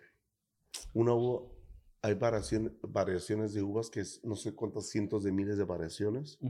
La uva es lo más complicado que hay. Por eso se le tiene que dar el respeto. Por eso tomar vino es muy chingón cuando le entiendes, cuando vas a las vinícolas y agarras el tour y empiezas con la- las degustaciones y te empiezan a explicar. Por eso abrí el restaurante en Valle de Guadalupe, porque me encanta el vino. Para no sentirme el culpable que nomás iba de huevón, Dije, sí, pues abro un restaurante y tengo la excusa de venir. Ah, tengo que checar allá. Exacto. Y ya te vas a las vinícolas. Sí, ya, güey. Entonces, mucha gente, es más, una persona apenas hace dos días, él juraba que le metían cosas al vino. No, es que mira, sabe chocolate, le pusieron chocolate, le pusieron raspberries, y le pusieron esto, y le pusieron el otro. Yo casi lo pendejeo, pues dije, por respeto me voy a quedar callado y ya le expliqué de una manera más civil, más Sí, educada. güey. No, compadre, no se le pone nada al vino. Se corta la uva, se avienta la prensa a la des- despalilladora, es una banda, pasan las ra- las- los, los racimos de uva y esa máquina despega la uva, como que la Del- pachurra poquito Del tallo. del tallo, nomás como que la pachurra poquito para que desprenda el tallo y despalilla, quita todos los, la- Mm. los, los palillos y las, las, la- la- el racimo, Sí, los tallitos, pues los. todo, y deja la pura uva y la avienta al tanque. Y ahí la dejas fermentar 18 a 21 días. Y ya cuando el, el enólogo prueba, a- agarra caldo y lo prueba y le toman muestras para llevarlo con el, el experto, no sé si le diga químico o esa persona que es el que le toma los grados de, de azúcar que tiene. Cuando tiene el, el perfecto, cuando ya está al, nive- al- al nivel que lo quiere en grados de azúcar, que lo quiere a tal, es cuando dicen ya, lo vamos a prensar. Y es cuando lo apachurran, sacan el jugo. Y es cuando decide ahí el enólogo qué vamos a hacer con este vino. Se va a ir a botella. Primero pues lo estabilizan, lo filtran. Luego ya deciden si lo van a meter en botella o lo van a mandar a barrica. Lo que van a hacer con la cáscara. Mm, Porque todavía le quedó poquito jugo, pero a veces no quieres apachurrarla de más porque no se te amargue el vino. Entonces ahí es cuando está probando el caldo y es cuando dice, ya no le, ya no le, ya ahí déjalo. Ah, y con esto va a ser mi vino. Y lo que quedó ahí pueden hacer un sangrado, un vino tinto tirándole a rosado. O sea, es, es un mundo. No, hombre. Son estoy- años de, de estar aprendiendo y nunca dejas de aprender y soy un pendejo. O sea, yo no sé nada y ojalá todos los que estén viendo esto no me vayan a criticar. Pendejo, así no se hace, sí, así sí. no se dice.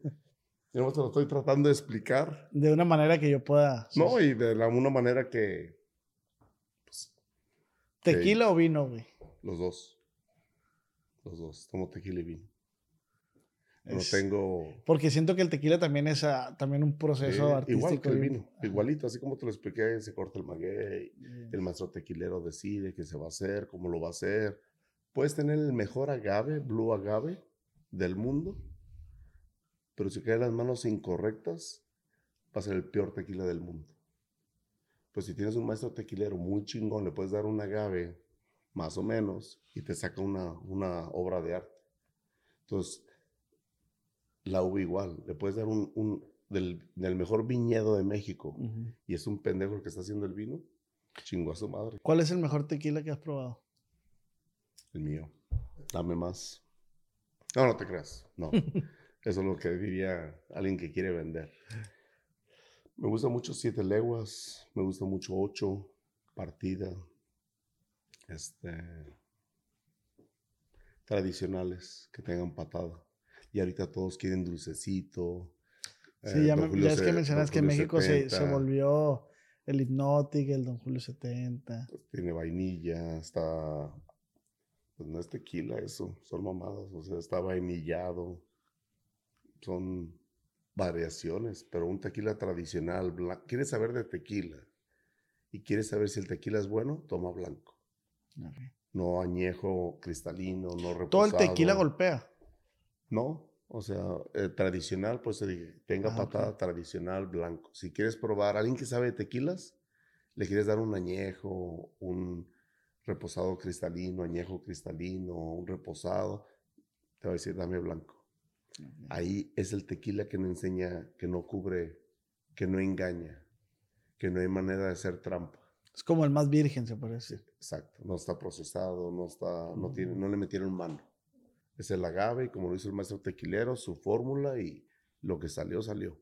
Entonces el, el tequila más, por eso me gusta probar los blancos y me gusta mucho el 8, el partida, el siete leguas.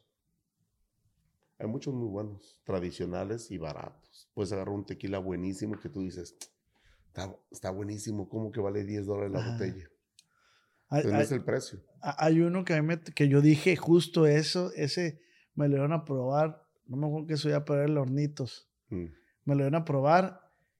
Dije, verga, este, este tequila yo no lo conocía, decía. Y me lo iban a probar y se me hizo tan bueno, sí. tan barato. bueno y barato, la neta. Sí, voy al pueblo allá en Tenamazlán, Jalisco, donde es mi mamá. Mi primo Nacho, Nachito es el presidente de los charros. Ok. Y me sacó unos tequilas, pero baratos, de 300 pesos. Y yo, no, primo, no mames, pruébalo. Ah, cabrón, está bien bueno. Y con Ajá. eso agarramos la borrachera. A gusto. Con la banda, los, ahí están los charros, y madre. Y, y e- eso, eso es el tema laboral de Mr. Tempo. Ahora, eh, ¿en qué, en qué, cuáles son tus hobbies? ¿En qué te, te tienes ahorita que seas jacuzzi, los carros, golf, no sé? Aunque no lo creas, me entretiene el negocio. Como ese viaje con, con Mark Wahlberg. ¿Quién puede decir, levantar la mano y decir, ah, yo estaba con Mark Wahlberg comiendo en su casa? El negocio te lleva al hobby, al final del día, es mi hobby. Mi negocio es mi hobby. El reto de... Profesionalizaste tu hobby. Me encanta, pues amo lo que me dedico y es mi hobby, y es mi pasión y es mi vida. Entonces, cuando estoy haciendo algo que te gusta, pues es tu hobby. Somos muy pocos los afortunados de dedicarnos a lo, a lo que nos gusta. Son muy pocas personas que son bendecidas. Muchas personas odian su trabajo, pero lo odian. Pero tienen que ir porque hay la necesidad de, de- de vivir, de proveer a la familia. Tienes que chambear. Tienes que chambear. Yo fui jardinero y no me gustaba nada. Entonces, yo sé lo, trabajé en una lavandería industrial, pañales cagados, ropa de hospital, sangre, pedazos de carne, huele a madres y tú estás lavando toda esa suciedad en la madrugada. Entonces hay trabajos que sí los odiaba, pero con, con pasión, así. Yo no Entonces, quería a en la primera oportunidad que me salgo, pero ahorita. Era la, la necesidad de salir adelante. En un tiempo duré con tres trabajos, la lavandería, el restaurante y limpiaba el estacionamiento de un mall en la madrugada. ¿Ves la barredora? Ujú. Ajá. Yo traía esa, y si no andábamos a pie, cambiando bolsas de basura, tirando la basura, limpiando los pisos con, con máquina de... De- y las hidro, las de agua. Ajá. ¿Y cuál es el trabajo que tú crees que nunca harías? Ya lo hice. eh, fue en el mercado de abastos. Entras como a las 12, 1 de la mañana. Trabajas de noche. Cargando los camiones, vendiendo, recibiendo mercancía, entregando mercancía. Andas como zombie. Trabajas todos los días, seis días de la semana, de las 12 de la noche a las 11 de la mañana. a la- Pero no, espérate. Yo entraba a las 12, 1 de la mañana y no salía hasta el otro día a las 8 de la noche. No, seas. Perdí todo. Fue cuando perdí mi. Cuando perdí el, el restaurante en el 98 Ujú. y me fui de- al mercado de abastos como por un año. No, ese, con ese ritmo de vida. Seis días, una de la mañana a 8 de la noche. Seis días a la semana, nomás descansaba el domingo. Estás hablando de 18, 20 horas, dormía cuatro.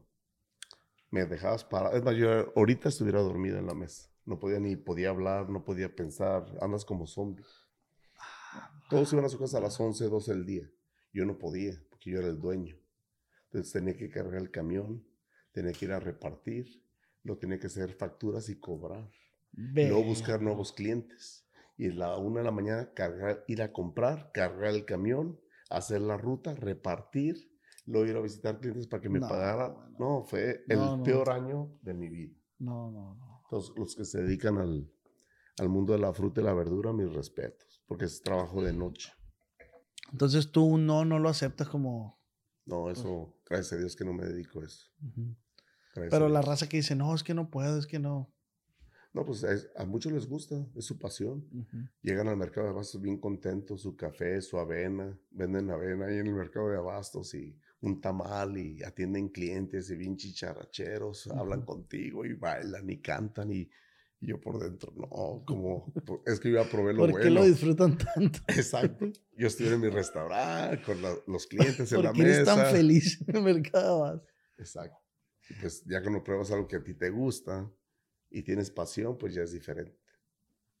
Este, ahorita te hice una pregunta nada más que fue cuando nos servimos vino y eso. Esta pregunta nace porque yo escuché a una española que lo dijo. Se llama Sandra. Ella trabajó en el equipo de los tomateros. Órale. Y ella dijo, amo México, pero más la gente de Culiacán. Pero en general me he tocado trabajar en Monterrey, en Guadalajara. Y los mexicanos son gente de este, bien chingona, bien talentosa, pero son muy flojos, dice.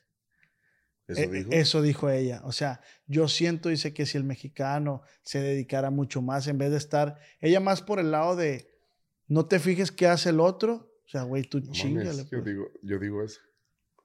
Pero eso me sorprende que haya dicho eso. Yo casi no lo digo en cámara porque me da pena o que me lo vayan a tomar a mal, que digan este pinche pocho racista, ya, se, le- ya, ya, ya se le olvidó que es mexicano, pa, Ujú. va. O sea, me van a tirar hasta con la cubeta. Pero yo muchas veces a la gente que me conoce, me conoce, yo digo lo mismo. ¿Qué te importa lo que está haciendo el vecino, cabrón? Ponte a chambear. Cuando llegué yo a Valle de Guadalupe, todos los focos, los reflectores hacia mí y ellos no, no se preocupan en lo que hacen ellos. Entonces, Ahí dedícate. está nomás así. Nomás están viendo a ver qué haces y todo a criticar, a criticar, a criticar, a aventarte chismes, a aventarte tierra por redes sociales, a re- reírse y comentar en tus videos. Todo te Y critica. están esperando, están esperando que te tropieces para reírse. Y, y No, y sin que te torpeces, nomás porque subes un video ya se están burlando y te están haciendo bullying y, o sea, somos culeros, los mexicanos somos culeros. Por eso yo siempre digo, ¿qué es lo peor que le puede pasar a un mexicano? Otro mexicano. Y yo quiero acabar con ese, ese paradigma, ¿cómo se dice? Sí, sí, ¿Sí? con ese Estigma. estigma. ¿Por qué somos tan culeros? O sea, en vez de que te dé gusto que a alguien le va bien, a otro paisano le va bien, ah, no, a tirarle. O es narco, lava dinero, o su familia se lo regaló. o Dinero bien habido con- no es, pues. O se casó con la señora porque ella es la del negocio, ella es la del Sí, sí. dinero, o el suegro. Siempre te van a decir algo negativo para opacar tu éxito. Siempre. Sí, sí, sí. Para ellos sentirse menos pendejos. Yo así lo veo. Para yo sentirme menos pendejo, lo hago ver mal. Porque yo no, llegué, no he llegado a ese éxito y ese güey, pues mi familia lo conoce, pues mejor hablo mierda para que mi familia no lo quiera tanto porque yo me veo muy pendejo, porque él sí ya llegó al éxito o está llegando al éxito. Entonces, una manera de opacarlo, habla mierda, tírale mierda. Güey, a mí me cuesta trabajo pensar que hay gente así, güey. O sea, no, sí lo hay. Pero muchísimo. digo, güey, ¿por qué te molesta el éxito de, la otras de las otras personas, güey? Si, si quieres ser exitoso, párate y empieza a buscar el puesto se mismo. preocupan más lo que hace el vecino que lo que hacen ellos mismos. Yo llegué a Valle de Guadalupe y me di, me di cuenta que había muchísimo que había muchísima oportunidad en ese pueblo porque las vinícolas cierran a las 5 o 6 de la tarde. Sí, man, bien temprano. Entonces, pues yo cuando iba como cliente, pues andábamos buscando qué comer en la noche y pues nada, ni tacos, ni hot dogs, hasta el 7-Eleven lo cerraban. Después de las 10 de la noche, hace 10 años en Valle de Guadalupe, no había nada.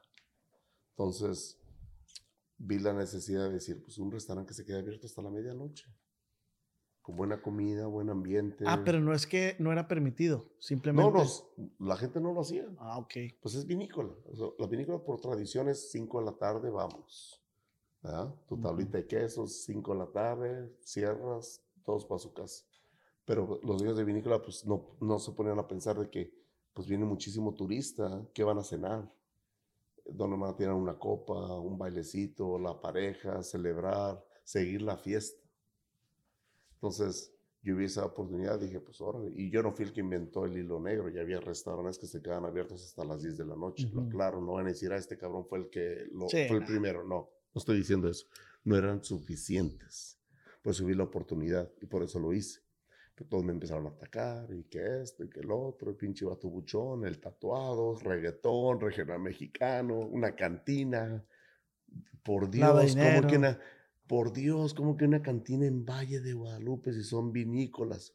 Era el nombre. Nunca entendieron que no es una cantina. Era, es el nombre. No, no, el concepto, ¿no? No el concepto. Es que en Estados Unidos, para, ¿cómo te das cuenta que es restaurante mexicano? Panchitos Mexican Restaurant. Yo no le quería poner a mi restaurante Tempo, Mexican Restaurant. Me, me, choca esa palabra. Entonces yo decía, no, ni más, yo no le voy a poner Mexican Restaurant. Cantina La 20 en México, chingoncísima. La Buena Barra, chingoncísima. Porfirio, chingoncísimo. Y te estoy hablando del 2010. Pues así lo voy a hacer. No voy a decir Mexican Restaurant. No me le voy a poner cantina. Algo que distinga lo Metza. cuando tú ves cantina, ¿qué, se te viene a la mente? Es algo Metza sin, sin decir que es Metza, pues. Es, es, en mexicano, es una cantina. Pero hay cantinas muy fresas. Que no es que orinas ahí y te pones pedo. y la, no, es, hay restaurantes muy chingones que se llaman cantina. Entonces es como una manera de tener un nombre antiguo, folclórico del pueblo y hacerlo fresón y hacerlo bien. Entonces yo dije, mi restaurante va a ser cantina pero nomás el nombre, porque el concepto va a ser chingón. Y eso era, y nunca entendieron que era el nombre, y era el nombre, y querían que cambiara el nombre, querían que le quitara cantina, y me apedrearon el rancho. Y luego tienes muchos también, eh, hay mucho turismo ahí. De volada, pues los, los, los mexicoamericanos y los de eh, California y los gringos, en cuanto veían cantina y decían, ah, es el King and Queen, ya lo, ve, ya lo conocían en, en, el sur de California. Yo aquí tengo un... A ver si me agarra. Ah, es que mi hermana me mandó estos videos. Puros extranjeros. Sí, sí. No, y ahí está vacío, es de día. Ven ah, en la noche hasta la madre. ¿Y ves el letrero que está atrás? Se me paso de lanza también. Cógeme como si me amaras. Es lo que dice el neón. Sí, sí. Lo ese me gustó. Eh, es México más chingón. Qué chingón, güey. Entonces, sí, somos bien envidiosos y nos encanta hablar de, otras personas a las espaldas y nos, nos reenchila el éxito de otras personas, nos morimos de la pinche envidia, nos retorcemos del pinche coraje. Es muy poquita las personas que dicen que chingón por ti. Y muchos de los fans y de los que me siguen, la razón número uno que me paran es para darme las gracias y pedirme la foto y decir qué chingón lo que estás haciendo. Y ojalá fuéramos más de esos que le dé gusto el éxito de otra persona. Y yo creo que sí se puede cambiar eso. O sea, ya ahorita son menos y menos y menos los culés, los culeros que hacen comentarios negativos en redes sociales de cuando ven éxito, cuando ven algo chingón. Son muy poquitos los que hacen un comentario negativo. Pueden ser cientos positivos y un pendejo que diga algo pendejo o negativo y se le nota el veneno y se le nota la envidia y se le nota su frustración personal que es lo que está tratando de ocultar. Por eso siempre yo digo, no lo tomes personal cuando te dicen algo negativo o malo, no lo tomes personal, tómalo de quién viene.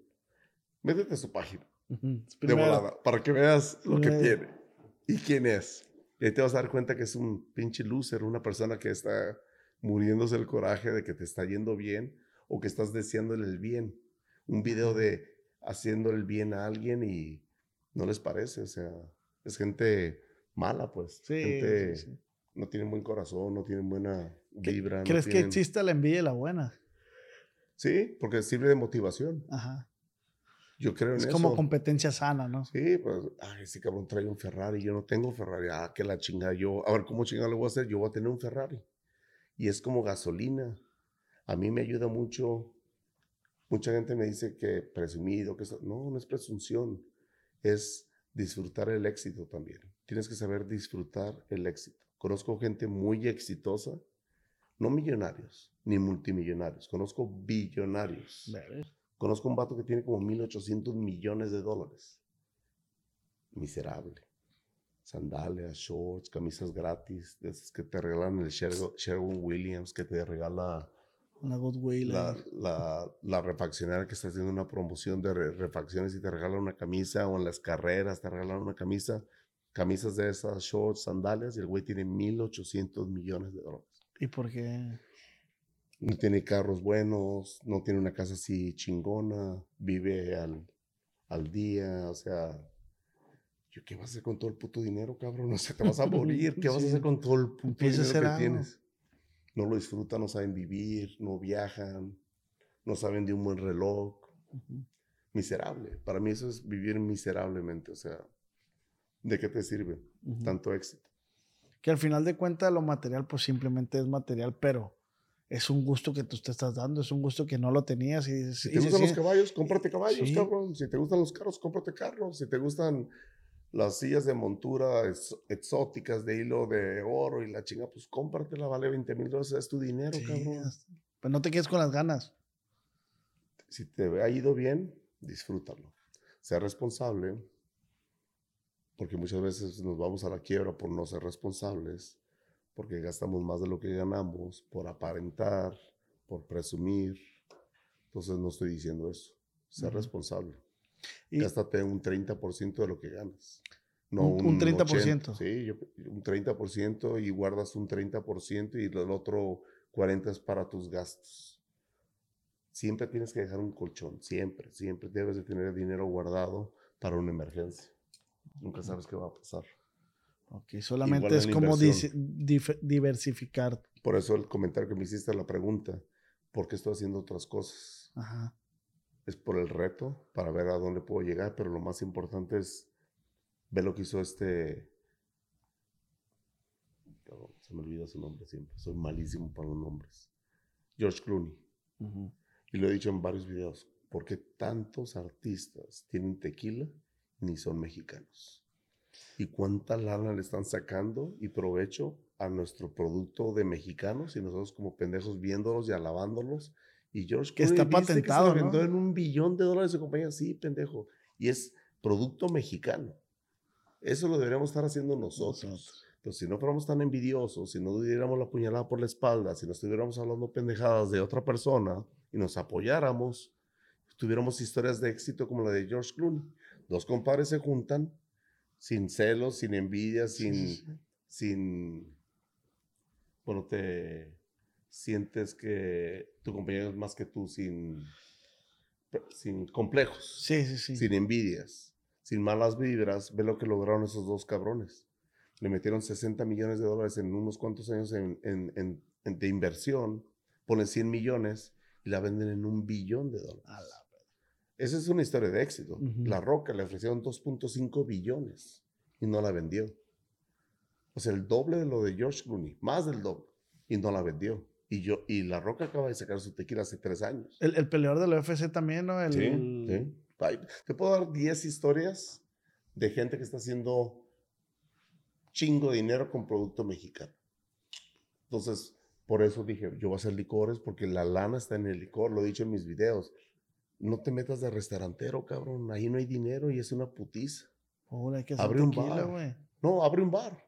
Abres un barecito en Culiacán con buena música, buenos tragos, buena mixología y botana, güey. No te metas al restaurante de Sí, sí. lleno. En la comida no hay dinero. Ten buena comida, te- ten buenos tacos, unas buenas, una birria. Algo que no cueste mucho trabajo. Sencillo, pero bien rico. O contrata al, al birriero local que haga la mejor birria del pueblo y le compras la pinche olla y haces tacos de birria. Y ya pones a la señora. Lupita. Señora. Lupita, dame. Tortillas recién Sí. hechas, botanas bien ricas, tacos y como un centro botanero bien rico, la comida que les vayas a dar, quesadillas, enchiladas, sopes, pozole, lo que les vayas a dar, flautas, lo que les vayas a dar que esté rico y un bar de poca madre con buen ambiente. Che, reggaetón, El pedo es que si, mexicano. que si uno lo llega a hacer, van a decir, ah, este güey, no, ni vayan ahí porque este güey ya la hace de verga. Porque... Pero en Culiacán sería un putazazo. Sí, pero pues sí, si lo hago yo, güey, es como, ah, este güey anda valiendo ¿Qué estamos verga". hablando? Que se ponga a hacer podcast ese güey. la- Que estamos hablando de la Oh. envidia. Siempre tenemos que decir algo. Siempre, no nos podemos quedar callados. Pero, eso- pero sí, el- la, una buena cocina, una buena mixología sí va a superar siempre eso. Porque al final de cuentas se van a dar cuenta que. ambiente. Más importante el pinche ambiente. Ajá. A veces la comida no está tan buena y los tragos, eh, pero pinche ambiente. Que te la pases bien. Sí. Chavas guapísimas, vatos guapos, se la llevan a toda madre, Mm. no, hay, no hay pleitos, se siente un ambiente sano, todos se la llevan a toda madre, el DJ es chingoncísimo, la seguridad, te respetan, hacen respetar el lugar, la misma regla para todos. Te la pasas a toda madre y dices, ah, cabrón. Y de ahí no quieres salir, cabrón. Y cuando te pones a, a, identificar por qué no, te quiere, no quieres salir de ese lugar y te pones a pensar, la comida no está tan buena, los tragos no están tan buenos, pero está a buen precio y el ambiente está bien chingón. Siempre al final del día es el ambiente, la energía, las vibras, la gente, el tipo de gente que va, que puedas llevar a tu novia. Todo eso tengo en consideración cuando estoy haciendo un negocio. Vamos a hacer algo en Culiacán. Que sea un lugar sano, que te sientas seguro, que todos se respeten, que un buen ambiente. Así hay un bar en Culiacán que me tocó visitarlo, que yo sentí todo eso, eso que dices tú, está, está bien chiquito, está como de ahí de la pared, ah, ahí, aquí este cuadro, así de chiquito está, pero tiene un DJ, tiene buena botana, tienen juegos de mesa ahí que a cierta hora los puedes dejar, agarrar y a cierta hora los dejas porque sigue la, la música, el DJ, y tienen buen servicio, tienen tenían dos aires nomás de los chiquitos que estaban. Normal. Sí, nomás dos mini split y dos pantallas. O sea, yo, yo me puse así como a sacar cuentas. La inversión. Y dije, güey, este, no, aquí no hay mucho dinero. Dije. mil dólares. No, y la neta se me hace, se me hace mucho, la neta. Sí, se me hace mucho. Yo le, yo le calculé mucho menos. Y, y, estaba bien a gusto, güey, la neta. Estaba muy, muy bien. un piano bar en Culiacán. Yo no creía en los piano bar. Mucha gente me, me, me, ha comentado un piano, piano bar, un piano bar, como en Guadalajara, la Rosa de Champán. Hay varios en Guadalajara muy frescos. Y dice, ¿quién chinga va a ir a un piano bar? Acabo de ir a León con Agustín, el de la fábrica, que hace los Levi's. Me llevó un piano bar y me quedé, verga. Esto en Estados Unidos era un putazazo. Y, y, y perdón, yo no conozco un piano bar. ¿Qué vendría Porque siendo? Yo tampoco, sí conocía por los de gente grande de Guadalajara, de Ciudad de México. Un saludo a mi compa el Yair de Il Canto en Polanco. Si van a Ciudad de México, en, Polanco hay un piano bar chingoncísimo. Todos los artistas lo conocen. Yo creo que es el piano bar más famoso de México. Se llama Il Canto. Llegas, pides una canción, te la toca el pianista, te subes al escenario, la cantas. Si te da pena, pues no lo haces. El Yair puede brincar, canta chingoncísimo el vato, el encargado, el mero mero de ahí él la canta, se hace un ambientazo y ahí llegas a ver a Luis Miguel, ahí llegas a ver, todos los artistas han llegado ahí. Ahí van a pistear, porque se pueden subir a cantar y agarran el cotorreo. Entonces, un piano bar, el que me esté viendo, agarre la idea. Nomás me dan las gracias en redes sociales. Ahí le cortamos, editor, porque va a ser de nosotros la idea. un piano bar en Culiacán. Con todas las chavas, las chavas más guapas de México están en Culiacán. De ahí no van a salir, porque todas quieren cantar. Pero y un karaoke se me hace muy chafa. Un piano bar es más clase. Piano bar, un vato que sepa, un pianista y alguien que sepa cantar, dos personas. El pianista y un vato que sepa cantar bien chingón y que le sepa la computadora para que toque virtualmente o, digitalmente, haga tambores. Eh, yo, tengo un primo que toca en la Osla, güey. En la orquesta de, sinfónica. Ajá. Un pianista que sea versátil, que te toque desde pinche bronco hasta una canción acá de, de José José, el, el Triste. O sea, una canción bien complicada o una de bien de pueblo. Y ahí no hay niveles. Ahí puedes pedir de Grupo Firme, puedes pedir de Los Buques, puedes pedir de Temerarios, puedes pedir de, de Joan Sebastián, Ricardo Montaner, Franco De Vita. Esa noche pidieron de todas las canciones desde los 80s hasta ahorita. Y todos se la pasaron a toda madre y es un ambiente sano y algunos sí se animan a cantar, otros no, dejan al cantante que, que cante y al pianista. Los profesionales hacen su jale. Ya después de unas copas la gente agarra valor y empiezan a agarrar ellos el micrófono. Entonces se pone chingón el ambiente. Es como un, cari un karaoke. trabajar en eso, güey. es como un karaoke, pero fresón con clase. Eso en Culiacán sería un putazazo. Vamos a, vamos a trabajar. Bueno, a lo mejor ya no, no, que yo conozca no. No, no, se no, dar una idea de millones de dólares. Gracias, gracias. Gratis. Ahí me pasan el 50%, de regalías. este, ya estamos en la recta final. Yo sé que hay muchos temas todavía por platicar, hay muchas, muchas, pero por estrategia también el tiempo, la gente se les hace largo y eso. Comida favorita. La mexicana. Puedo comer comida mexicana todos los días. ¿Qué comí hoy? Traco un burrito de frijoles. Ok. Es más, yo puedo comer burritos de frijoles refritos todos los días. Que ahora comimos ahí en tu restaurante, comimos tacos de birria, buenísimos. Comimos los taquitos de pork belly también, bien buenos. Probaron el Eh, sushi. El sushi se me hizo bien bueno, güey, neta. Son cuatro Mira, restaurantes. ¿verdad, Ramoncito? ¿Sí? ¿Te gustó? Sí. ¿Chingón? Son cuatro restaurantes bajo un mismo techo. Mucha gente me pregunta por qué tanto éxito.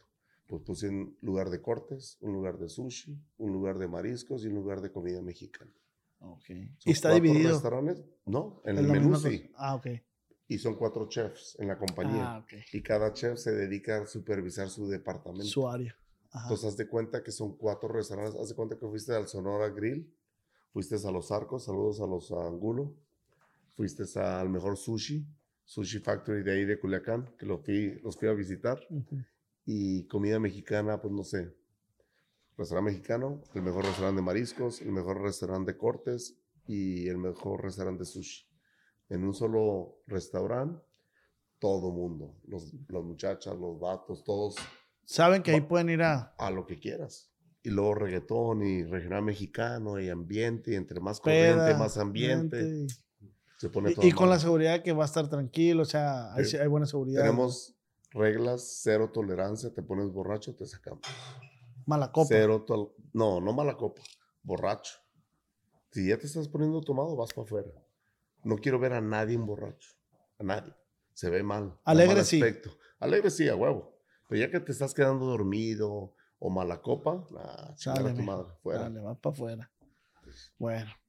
Puse, puse desde temprano por Instagram que me hicieran preguntas para Mr. Tempo y la gente puso. Ah, por eso, por eso compartí esta imagen hoy. Porque, Sí. porque me ha pasado y es como. Sí, sí. La vida da muchas vueltas. Así es, pero bueno. Dice Jairo Padilla, este güey es un primo mío, este, tiene restaurantes allá en Florida, Órale. restaurante de comida mexicana. Dice, uno que está en el negocio de restaurantes, ¿cómo le hago para atraer más gente? Ah, aprovecha que tienes al primo que hace podcast. Redes sociales, compadre. Redes sociales. Podrás tener, el- no sé qué se dedique, qué tipo de restaurante mexicano. Es mexicana, comida mexicana. ¿Y cuál es su especialidad? Pues, Plato número uno. pues la verdad, yo creo que los mariscos, es que su mamá es de Jalisco y él es de Mira, Sinaloa. es tu primo y ni tú sabes. Ajá. Error No, lo, no, lo que pasa es que yo he ido una vez, pues. Por eso. Pero Ajá. podrías ver sus redes sociales y, sab- y sabrías Ah, qué ok. se especializa. Ajá, A sí, eso sí. iba. Todo el mundo tiene que saber en qué te especializas. A lo mejor puedes tener la, el- la mejor birria del mundo, pero si la gente no sabe, Pero si no la muestras, o si la gente no sabe. O sea, yo he probado comida, pero la mejor comida que he probado en mi vida y ese negocio se va a la quiebra.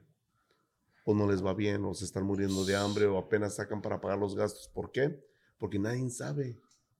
Entonces, es todos los días, es muchísimo trabajo estar creando contenido, cuatro o seis historias al día. el dicho de que el que enseña no vende, es muy cierto entonces. Tienes que, el, el- tu cliente tiene que saber en qué eres chingón y no nomás tu cliente, todo el mundo para que lleguen clientes. Entonces, es lo- lo- el consejo que yo te doy. Que no es fácil. Dice... eh, ¿Por qué quería costear el elefante a costillas de la gente según... Bueno, eso No, no... no, no. Es qué bueno que mencionan el elefante. Compré el elefante, lo doné a mi compadre Ernesto Zazueta, dueño del zoológico y dueño del santuario. Y el tiempo, yo dije, el tiempo va a arreglar todo. Todo lo que están hablando negativo, el tiempo lo va, lo va a solucionar. Va a dar respuesta. va a dar respuesta, lo va a arreglar. ¿Por qué? Mm, Nada. Yo regalé el elefante, lo compré 100%, lo pagué yo, lo doné y hasta ahí. Fue una buena causa y hasta ahí. Todo lo que quisieron hacer de decir que costear, que cobrar, que esto, que el otro, yo no tengo nada que ver con eso y no creo que mis compadres tampoco. Entonces fue una buena causa, Pero como siempre, cuando quieres hacer el bien, siempre te la voltean y... Pero yo me siento tranquilo porque se hizo el bien, el elefante está súper bien, está en su santuario, ya tiene novia, se ve feliz, se ve gordito, que a toda madre. Bueno, hici- hiciste el bien, pero se te- al principio se te volteó la, la buena intención. Es pues la gente no entiende y somos muy buenos para creernos de chismes. Nos encanta, nos mama ver pendejadas en redes sociales, en el internet, chismes, memes, que ni son ciertos. Ajá. Nos encanta. La cultura mexicana nos encanta ver todas las pláticas de mis compas en la borrachera. ¿Viste tal meme? Y yo, yo con ganas de contestarles, pendejo, ¿ves memes? Ponte a trabajar. No yo no veo memes, yo no veo. Es más, yo ni veo que subieron en mi, re- en mi página a veces. Ajá. Mi propia página de Instagram, yo no sé qué cuál fue el video del día, hasta ya en la tarde, en la noche que veo, digo, ahora es el video que subieron hoy día. Ok, ok. Dice, ¿por qué se llama Mr. Tempo? Manda un saludo, por favor, hasta Cuerámaro, Guanajuato. Saludos a Guanajuato. Ah, ¿Por qué Mr. Tempo? Tengo varios restaurantes, bares que se llaman Tempo. Mr. Tempo, Tempo Urban Kitchen, Tempo Catina, varias marcas con el nombre Tempo. El tempo es el timing de la música, el tempo de la música. Cuando llegaba a un evento, llegaba con mis compas de, del Pico Rivera Sports Arena, los López, llegaba a ver, acabas de irte uno, Ujú. entonces llegas Que a me ver a Pancho presentaron a- Barraza. al dueño, Sí. un, un señor güerito. Sí, sí, sí, son mis compas, son los. López. Yo llego al Pico Rivera, me ven con los dueños, me ven con el artista, me ven con el Pancho Barraza, con Grupo Firme. Ah, mira, ahí anda el templo. No saben mi nombre, güey. Me conocen por el restaurante, Ajá. por... Entonces así me empezó a decir la gente. Ah, ya llegó el templo, ya llegó el templo. Nadie sabe que me, me llamo Jorge. Todos me conocen como el templo. Y así se quedó. Qué chingón.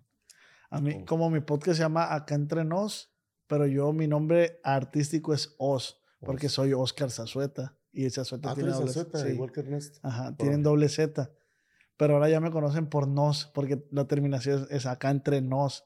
Y piensan que soy Nos. Ah, mi compa Nos, mi compa Nos. No, soy. Órale. El personaje o es personaje o estilo su forma de vestir. Pues no es personaje. Me encanta cómo me he visto. Me encantan los lentes, me encantan los zapatos así, pantalones cortitos, el sombrero. Los detalles esos del sombrero, tú los elegiste, tú Sí, los a mandaste a hacer. Ese es el party hat. Qué bueno que me preguntaste. No es que me llamó mucho la atención que trae un porro ahí, trae. Sí. ¿Y sabes lo que es esto? Eh, no. Bueno, lástima que se acabó la batería, que lo estaba usando hace rato. Pero, Ah, prende. sí, es un vibrador. Ah, Las muchachas deben de saber lo que es. Es un bullet. Aquí lo prendes y bzzz, portátil. ok. Úsese en caso de emergencia. Ok. Solamente. Y cada, cada componente de ese sombrero tiene un significado. Pues to- casi la mayoría. La mayoría están hechos para Mr. Tempo. Los hace Nick Fouquet. De los mejores som- sombreros del mundo, dicen. Mi número favorito, el 5. El vibrador portátil. Mi primer Ferrari. El- la flor de la marihuana. Un porro, no fumo, pero iban a hacer mi marca de, de CBD. No la han hecho. Un cerillo. Un- Esa es la marca de, de Nick Fouquet. Ah, ya ver. Pero este me lo regaló un joyero Mario. Saludos, compadre, socio. Le, le metió 77 zafiros. Tiene 77 y tiene mi nombre. Dice más chingón, dice Mr. Tempo. Ese me lo regaló para mi cumpleaños. Oro Ese- puro. ¿Es el cerillo más caro? ¿Sería? Sí. ¿Será? Sí. Ay, qué chingón. Este Nick, el que hace los sombreros, les pone un cerillo normal. De esos cerillos de la antigüita. Con los que prendías tus delicados. O Tus ¿qué otra Ralex. marca había? Ralex. Los Rale. Los y Fiesta. mi joyero, mi, ándale, los fiesta. Mi joyero me dijo, no, ni madre, yo te voy a hacer uno de oro con zafiros y la chingada. Me lo regaló para mi cumpleaños. A ver, qué chingón. Tiene muy buenos detalles. A ver, seguimos con las preguntas. Dice, ¿Cuál ha sido tu peor decisión en tu vida y por qué? Saludos desde Mochis. Peor decisión. Tener paciencia, ser impaciente, brincar los tiempos, renunciar a un trabajo que tenía que era chingoncísimo. Era ejecutivo, ganaba muchísimo dinero en los noventas.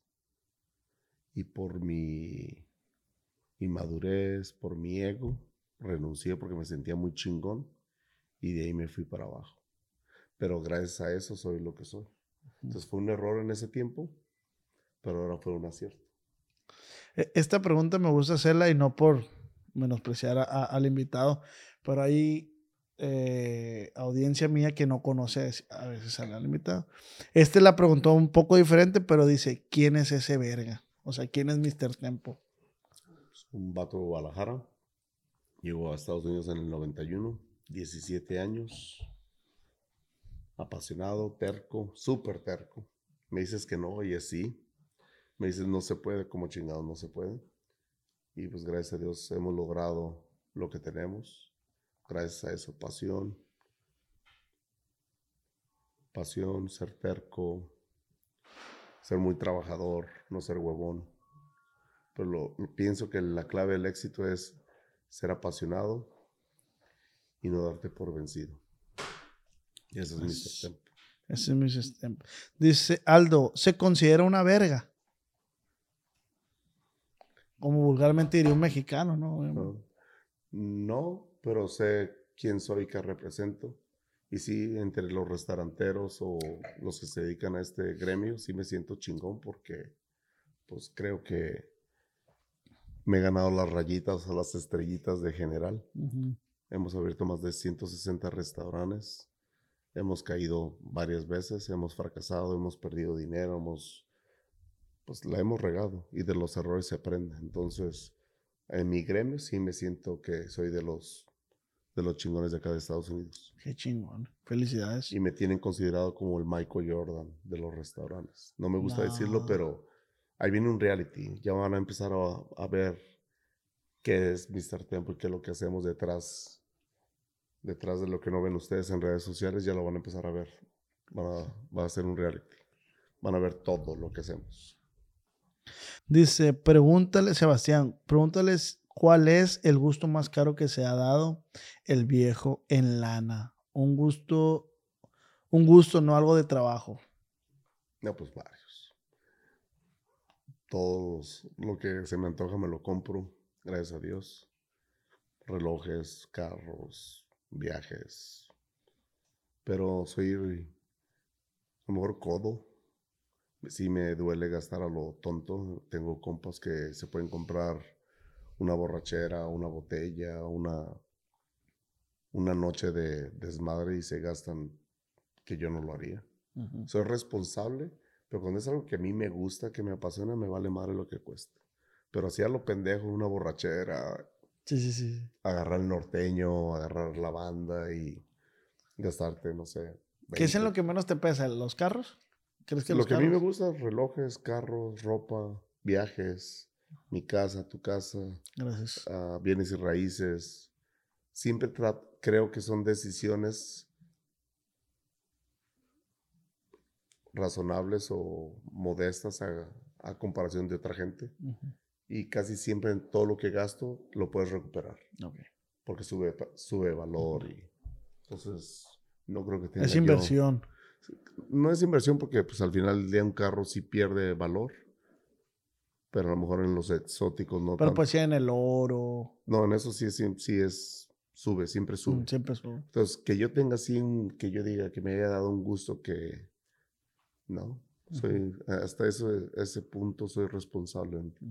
Me la pienso, pues, o sea, sí se me haría, yo mismo me critico, yo mismo mm. me analizo. Eso me faltó decir en la, en la entrevista o en la plática de todos los días me hago un análisis una autoevaluación. Todas las mañanas me autoevalúo y es cuando regaño gente, es cuando mando WhatsApp, es cuando qué hicimos bien, qué hicimos mal, en qué podemos mejorar en lo personal. Y ya a nivel compañía pues hago lo mismo. Pero en lo personal soy bien, soy muy estricto con mi, con- conmigo mismo. Y cuando sientes que andas acá, ¿tú mismo te castigas? Sí, a o? huevo, sí. Ok. jalar ¿Ti- las ¿Tienes alguna técnica? No, pues hablas, tú conscientemente hablas contigo mismo y dices, ¿qué onda? ¿Qué está, qué está pasando? Ok. Pues a veces, una, te voy a contar una cortita. Ujú. Andaba en Férez San Marcos, voy a ver a Alfredito Olivas, Codiciado y Fidel de marca registrada. Saludo para ellos. Saludos para los tres. Y en el, el palenque llega Lenin Ramírez, se me sienta al lado. Llega JP de Fuerza Régida. Luego llega Edwin de Grupo Firme. Luego llega, cuando volteé a ver en la madre, eran como 10 cabrones y todos famosos en el camerino.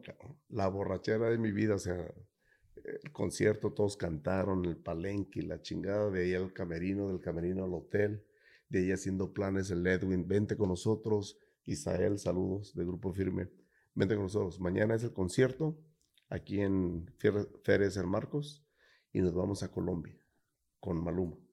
Y en la peda, pues sí, a huevo. Sí, me ¿no? quedo con ¿A ustedes. qué hora mañana? Yo, ¿A qué hora es el concierto mañana? Yo me quedo. Capi, nos vamos a quedar. Ajá. Y en la mañana, pinche.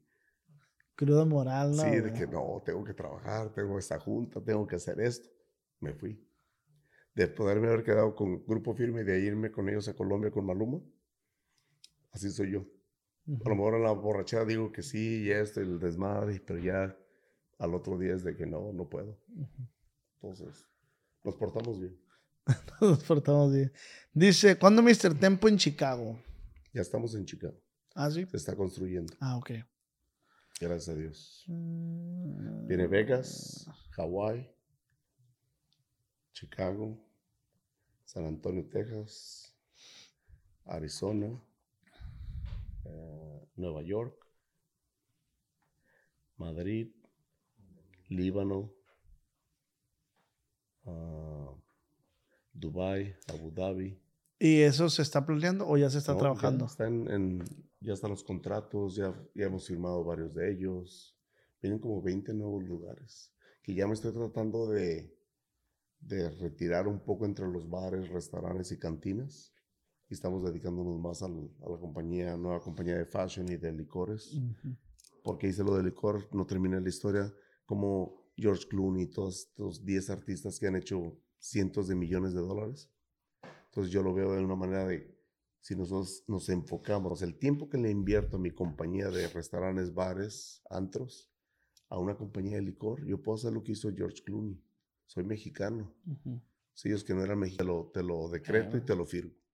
Vas a ver a, a Sylvester Stallone, a Van Damme, vas a ver, no sé, Leonardo DiCaprio agarrando un shot y sirviéndose del tequila de Mr. Tempo. Ese es el poder que tenemos con mi socio. Por eso me dice mi socio, pendejo, aprovechame. Si yo produzco las mejores, de las mejores películas en Hollywood y hacemos cuatro películas al año, acaba de terminar la película Back to the Strip en Las Vegas con Kevin Hart, Wesley Snipes. O sea, cinco artistas con puro Kevin Hart, 150 millones de seguidores en Instagram. Y, Sí, sí, y sí. les, Crown Royal les pagó no sé cuánto dinero por servir un shot de Crown Royal. Dice, ese debería haber sido tu tequila, cabrón. Yo soy el productor, soy el dueño de la película. Y ahora tú ya eres mi socio en las películas. Todo tu producto lo vamos a meter en las películas, pero en una manera bien sutil, Sutil. que no se vea como comercial. Ajá. Entonces, pues ya me voy a dedicar al licor y al fashion. Se, se- se vienen buenas cosas para Sí. Mr. Tempo. Dice, con esta vamos a cerrar. Dice, el mejor consejo que puedas darnos para crecer exponencialmente por 10. Por Dios. Así es la pregunta. No te cases, compadre o comadre. ¿Quieres crecer? No te cases. Hombre o mujer, no se casen. Peor negocio de su vida. ¿Sí o no? Primero hagan lana. No, yo no estoy haciendo casado. lana, ni haciendo lana, no sé. Conocí a muchos chavos o chavas súper talentosas. A mí me pasó. Y traes el freno de mano. Hay parejas que te ayudan. Hay parejas que te hacen quien eres, el éxito, poderoso, poder, éxito, todo. Pero hay muchas parejas que te detienen. Si estás en una situación de esas, a lo mejor no te has dado cuenta porque, porque eres güey, porque te tiene bien lavado el cerebro, hombre y mujer, hay en los dos casos. Yo he visto situaciones que esa persona tiene muchísimo talento para ser alguien en la vida y su pareja no los deja. Y yo estaba en una situación así. Entonces, lo de no te cases es broma, pero en cierta manera sí es cierto. Ten cuidado con quién estás, evalúa la situación, valórate y uno sabe de qué es capaz, cuánto vales. Pues cuando me dijeron que si eres chingón, no, no es de que sea chingón, es de que sé lo que soy, sé lo que valgo y lo que represento. Entonces sería... lo que has venido formando por tu cuenta, o sea, y tantos años. si lo hiciste solo, ¿por qué no seguir de esa manera? Entonces un buen consejo es eso, evalúa en la situación que estás. Lo de no te cases es broma, pero sí evalúa en qué situación estás y muchas veces no es amorosa. Muchas veces en tu casa. Puede ser un hermano, una hermana, tu papá, tu mamá, tu primo, tu prima. Que de repente es muy importante eh, saber, eh, bueno, siempre lo he dicho, el consejo de quién viene. Tómalo de quién viene. Tómalo de quién viene. Evalúa la situación. Sí. Si te está dando consejo de dinero, de salir adelante, cómo ser exitoso en la vida, y esa persona no tiene ni qué caerse muerto, nunca ha hecho nada en la vida, y vive con los papás, y no tiene ni carro, ni carrera, ni... O sea... Sí, sí, sí, obviamente. Sí, me ha tocado estar en situaciones de que no. Haz esto. Sí, sí, sí. Y ellos representan lo opuesto y todo. O sea, te hago caso. O, o, me ha tocado estar con gente que esa gente escucha a otras personas. Pues la foto que te enseñaba ahorita es mm. como. ¿Sí? Pero bueno, ya cuando te desprendes de eso también entiendes muchas cosas. Y pues es, la vida es un, es un videojuego, es, es estar, hasta ta, si agarro una vida aquí, agarro una vida allá. Bueno, yo así lo veo, es como, es divertido. Es divertido caerte, tropezarte, levantarte. Es difícil. Se siente que te quieres morir cuando pierdes, cuando te caes, cuando fracasas, pero después la vida, los años te enseñan de que qué bueno que me pasó. Te enseña a valorar, te enseña a asimilar, te enseña a entender y ver las cosas de una manera diferente. Sí, el error siempre, eh, te, lo voy a compartir, ya lo he dicho en otros podcasts. Ah, yo escucho que la gente dice, es que la perfección no, es, no existe. Y me puse yo a analizar esa, eso que decía la gente, es que la perfección no existe, nada, no hay nada perfecto. Y yo siempre he dicho, para mí, esto es para mí desde mi punto de vista, un error es perfecto. Un error es totalmente perfecto. y yo así, yo así lo veo digo, cuando hay un accidente automovilístico, o sea, que tuvo que pasar, que estuviera ese bache ahí, que se tronara la llanta, que vinieras a cierta velocidad. Entonces, todo está pasando perfectamente para que se suscitara ese evento. Entonces, para mí, un error es perfecto, lo tomas el error, aprendes de él y sales adelante. Yo lo digo de otra manera. Yo sí creo en la perfección. Ok. Laboral, profesional lo personal, soy el peor de los ejemplos. No, no tomen consejos personales míos. Pero en, el trabajo, en lo laboral, lo profesional, un atleta, ahí está Cristiano Ronaldo, ahí está, vámonos atrás, Benjamín Galindo, a lo mejor no era el más dotado, el más, el, el que nació con esas virtudes, ese talento. Sí, había gente que... Él se hizo. Tú veías entrenar a Chivas y él se quedaba una hora, hora y media después de entrenamiento tirando balones con la izquierda y con la derecha de Cristiano Ronaldo igual. Entonces yo sí creo en la perfección laboral, profesional. Si no eres tan bueno, le echas, yo siento que el dedicado, el terco, el trabajador, el enfocado, eventualmente se chinga el talentoso. Sí, totalmente. Entonces yo sí creo en la perfección de esa manera. Okay. Sí se puede llegar al éxito y sí se puede llegar a la perfección en tu trabajo. Si sigues las reglas, si sigues el checklist, si sigues el, los protocolos. Puedes llegar a ser perfecto en el trabajo y llegas al éxito más rápido que el talentoso. Siempre lo he dicho. El, el trabajador se chinga al talentoso eventualmente. Ahora imagínate combinando las dos cosas. Exacto. No, hombre. Bueno. Mr. Tempo, pues muchísimas gracias. Por, yo siempre lo he dicho y lo he venido diciendo en las últimas entrevistas. Yo sé que lo más importante que tiene un ser humano es el tiempo. Y la neta, muchísimas gracias. Mucha gente no valora el tiempo de las demás. pero, no piensan en eso. Ajá, pero muchísimas gracias eh, por darnos un poquito de tu tiempo de compartir. Era una entrevista que me hacía mucha ilusión. Qué bueno que, que se hizo. Este, y pues, no sé, aquí estos reflectores, cuando gustes, aquí, Aquí Muchas están. gracias. Próximamente nos vemos en Culiacán. Saludos a Culiacán, se les quiere. Me encanta esa ciudad, he ido varias veces. Saludos a los Azueta y saludos al Big Boy. se les quiere.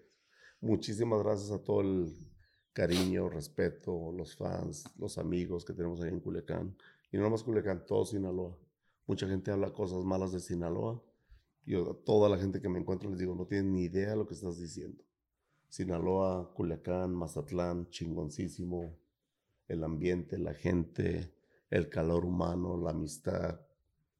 Hay más cosas buenas en Sinaloa que mucha gente ni sabe, nomás se deja llevar por los chismes, por las habladas. Por de los gente, medios. por los medios. Yo me la paso muy bien en Culiacán, me la paso muy bien en Mazatlán y en todo Sinaloa. Es uno de los estados que yo he sentido. Es más, gente pensaba que yo era de Sinaloa Sí, sí, sí. de tanto tiempo que me la paso por allá. Soy de Guadalajara, pero me encanta Sinaloa. Saludos a todos. Y la gastronomía, No, no, pues lo mejor. Sí, porque el culiche donde Todo, se para todo. dice, El no, los mariscos, y pues es que... La, la comida, el ambiente, la gente, el calor humano, la amistad, cómo viven, todo. Qué, chi- qué chingón que te expreses así, eh, la verdad, de- no, del estado yo, que, que, para que- mí- que a mí me vio nacer y la neta, qué chingón, la neta. No, no te digo que la gente piensa que soy de Sinaloa. ya los de Jalisco se sentían celosos. Gobernador de Jalisco, ¿qué andas haciendo allá si tú eres de acá? Vente para acá. Entonces, pero es como te, se siente uno. Saludos al expresidente municipal, al químico Corazonzote. El- La gente ahí es buenísima onda. Todos te hacen sentir como si te conocen de años. Sí, sí, sí. Te abren las puertas. El Miguel Zazueta, saludos al Quintero, los dueños de ZQ, los Ah, joyeros. de las joyerías. de la joyería, chingona. Muy buena onda todos por allá. Chingón, chingón. Qué bonito que te expreses así de, de- de mi ciudad. Y pues muchísimas gracias. Hacer Siempre lo he dicho. casa. Qué bueno que vinieron. Y al contrario, un honor que, que hayan hecho esto y salió muy chingón y de una manera muy casual. Y creo que de aquí van a salir cosas muy buenas. Sí, sí. Felicidades. Gracias, gracias. Siempre lo he dicho, si mi, si mi podcast fuera un libro, hoy termino un capítulo. Y quiero invitar a la gente que vaya a suscribirse, darle like, compartir y comenten, sobre todo comenten su parte favorita y espero y se queden con algo, con un aprendizaje de lo que se compartió en este podcast. Y pues también agradecerte a ti, a tu equipo. Gracias por abrir las puertas de tu casa.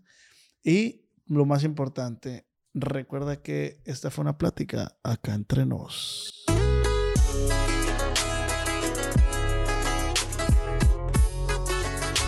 Con. Cuando mi arrendador dijo que el alquiler podría ser más barato si fuéramos amigos con beneficios. Había oído hablar de acoso sexual en el lugar de trabajo, pero en mi casa eso es discriminación en la vivienda basada en el sexo. La gente de bienes raíces dijo que estaríamos más cómodos viviendo en un vecindario diferente con gente como nosotros. Por suerte conocíamos nuestros derechos. Es ilegal asustar a los posibles propietarios para que se alejen de ciertos vecindarios en función de raza o nacionalidad. Si usted cree que sufrió discriminación o tiene preguntas sobre sus derechos, comuníquese con Fair Housing Foundation, Fundación de Vivienda Justa, al 800-446-3247 o también en línea en fhfca.org.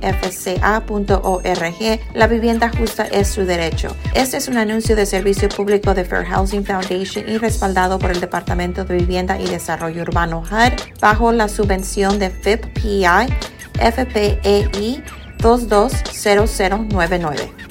¿Estás listo para convertir tus mejores ideas en un negocio en línea exitoso? Te presentamos Shopify. Tal vez no lo sabías, pero nuestro podcast More Than Mamis es un negocio y lo empezamos por supuesto para desahogarnos y hablar sobre la maternidad, no para convertirnos en expertas de ventas y del e-commerce. Así que sí, necesitábamos ayuda para vender nuestro merch y poner en marcha nuestra tienda. ¿Y cómo suena con Shopify?